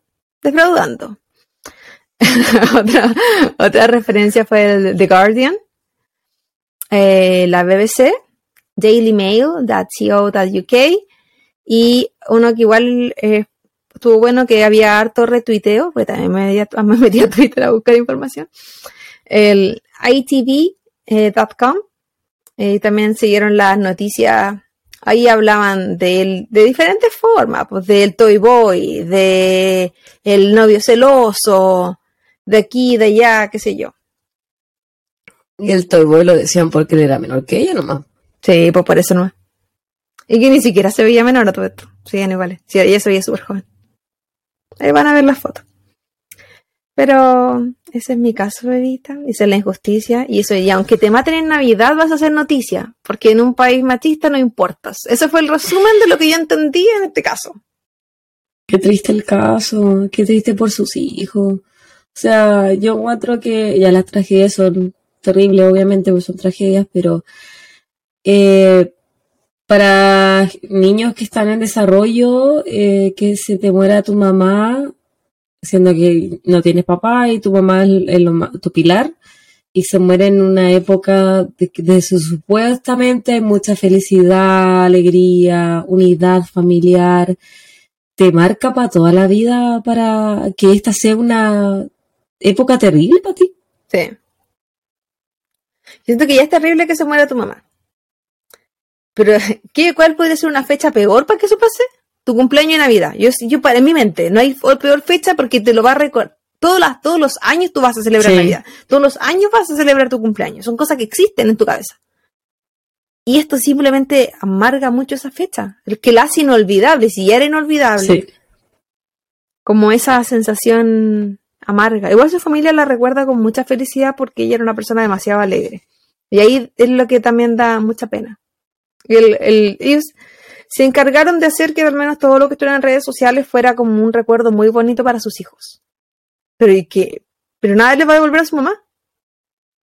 Solo por un buen celoso. Solo por un buen psicópata. Qué terrible, weón. Uno nunca sabe con quién se mete al final, pues. No, loca. Y ahí es cuando yo te digo, si a los, a los 30, oye, uno se encuentra con cada cosa. Si no hay que estar soltera, amiga. Menos hay más basura en el mar que peces. Hoy terrible. Entonces, lo, lo que la ola votó, definitivamente. Así estoy yo, nadando entre caca. Quizás yo soy una caca más para el resto. Puede que yo también sea, un lolito en este mar. Pero, pero Dios, qué difícil. Un Sí, hay una caquita rosada. pero qué terrible que la vida de la soltería no se la recomienda a nadie. Mm, que no le, que no le inventen cuentos. Esto no es tan bonito. Qué mesa. Eh, bien interesante el caso, la verdad, triste, muy triste y no es la idea, chiquillo, bajarle el ánimo en esta, fiesta, pero... No, pero para que vean que eh, la, gente psicópata no descansa incluso en semanas bonitas, eso es lo más terrible. No. Hay gente que no, le importa nada. Que, Los crímenes no se toman breaks, lamentablemente. Y se hizo nuestro Episodio en conjunto especial, el specialty de Navidad 2022. Así que nos estamos viendo el próximo, o escuchando, el próximo jueves en el siguiente especial de Año Nuevo. Yes. Sí, así Vamos que. A contar hasta 10 juntos. Como dijo la Javi anteriormente, no se olviden de que todos los viernes está la, eh, esta cajita hermosa de preguntas y respuestas que me da una ansiedad cada vez que ustedes preguntan cosas porque yo solo quiero responder en el momento y no se puede, intento no verlas por lo mismo. Y además de eso, en, como dijo ahora Javi, en el link que está en nuestra biografía, usted se mete ahí y en la primera casilla que se cuenta nuestra historia, Usted se puede meter y puede contar un, caso, si es que tienen algún caso suyo, de su familia, de algún conocido, que le haya pasado algún cercano, paranormal, si es que desea, que la Javi quiere hablar de eso. y está abierta a todas las posibilidades. yo estoy abierta, no se detengan. Sí, lo, lo que usted quiera, ahí estamos, dice, dispuesta. Y el, este 2020, 2023 se viene, no 2020, me estoy devolviéndome el tiempo. El 2023 se viene lleno de Navidad para el podcast también, así que si vienen cositas nuevas, se vienen hartas, hartas cositas eh, dentro de lo que el tiempo nos acompañe, porque que se sepa que escasea. Y no olviden suscribirse, recomendarnos, mandarnos sugerencias, feedback, lo que ustedes deseen. Aquí estamos para ustedes. Usted sabe. Decántese por esas cinco estrellas, cuatro no nos sirven. No, no, no, no, solo cinco. Cinco sí, cuatro no, cinco sí, cuatro no. Cuatro no. Sí. Eh, eh, eh. y suscríbase, no se cagón, no se cagón. ¿Cuál es su regalo de Navidad? ¿Qué es lo que estoy viendo yo de regalo de Navidad? Una suscripción. tan gratuita como mi corazón. ¿Tú crees? Tan fácil, tan accesible. Como yo. ¿Tú crees? Así un abrazo grande. Cuídense mucho, nos vemos pronto. Chau, chau. Bye bye.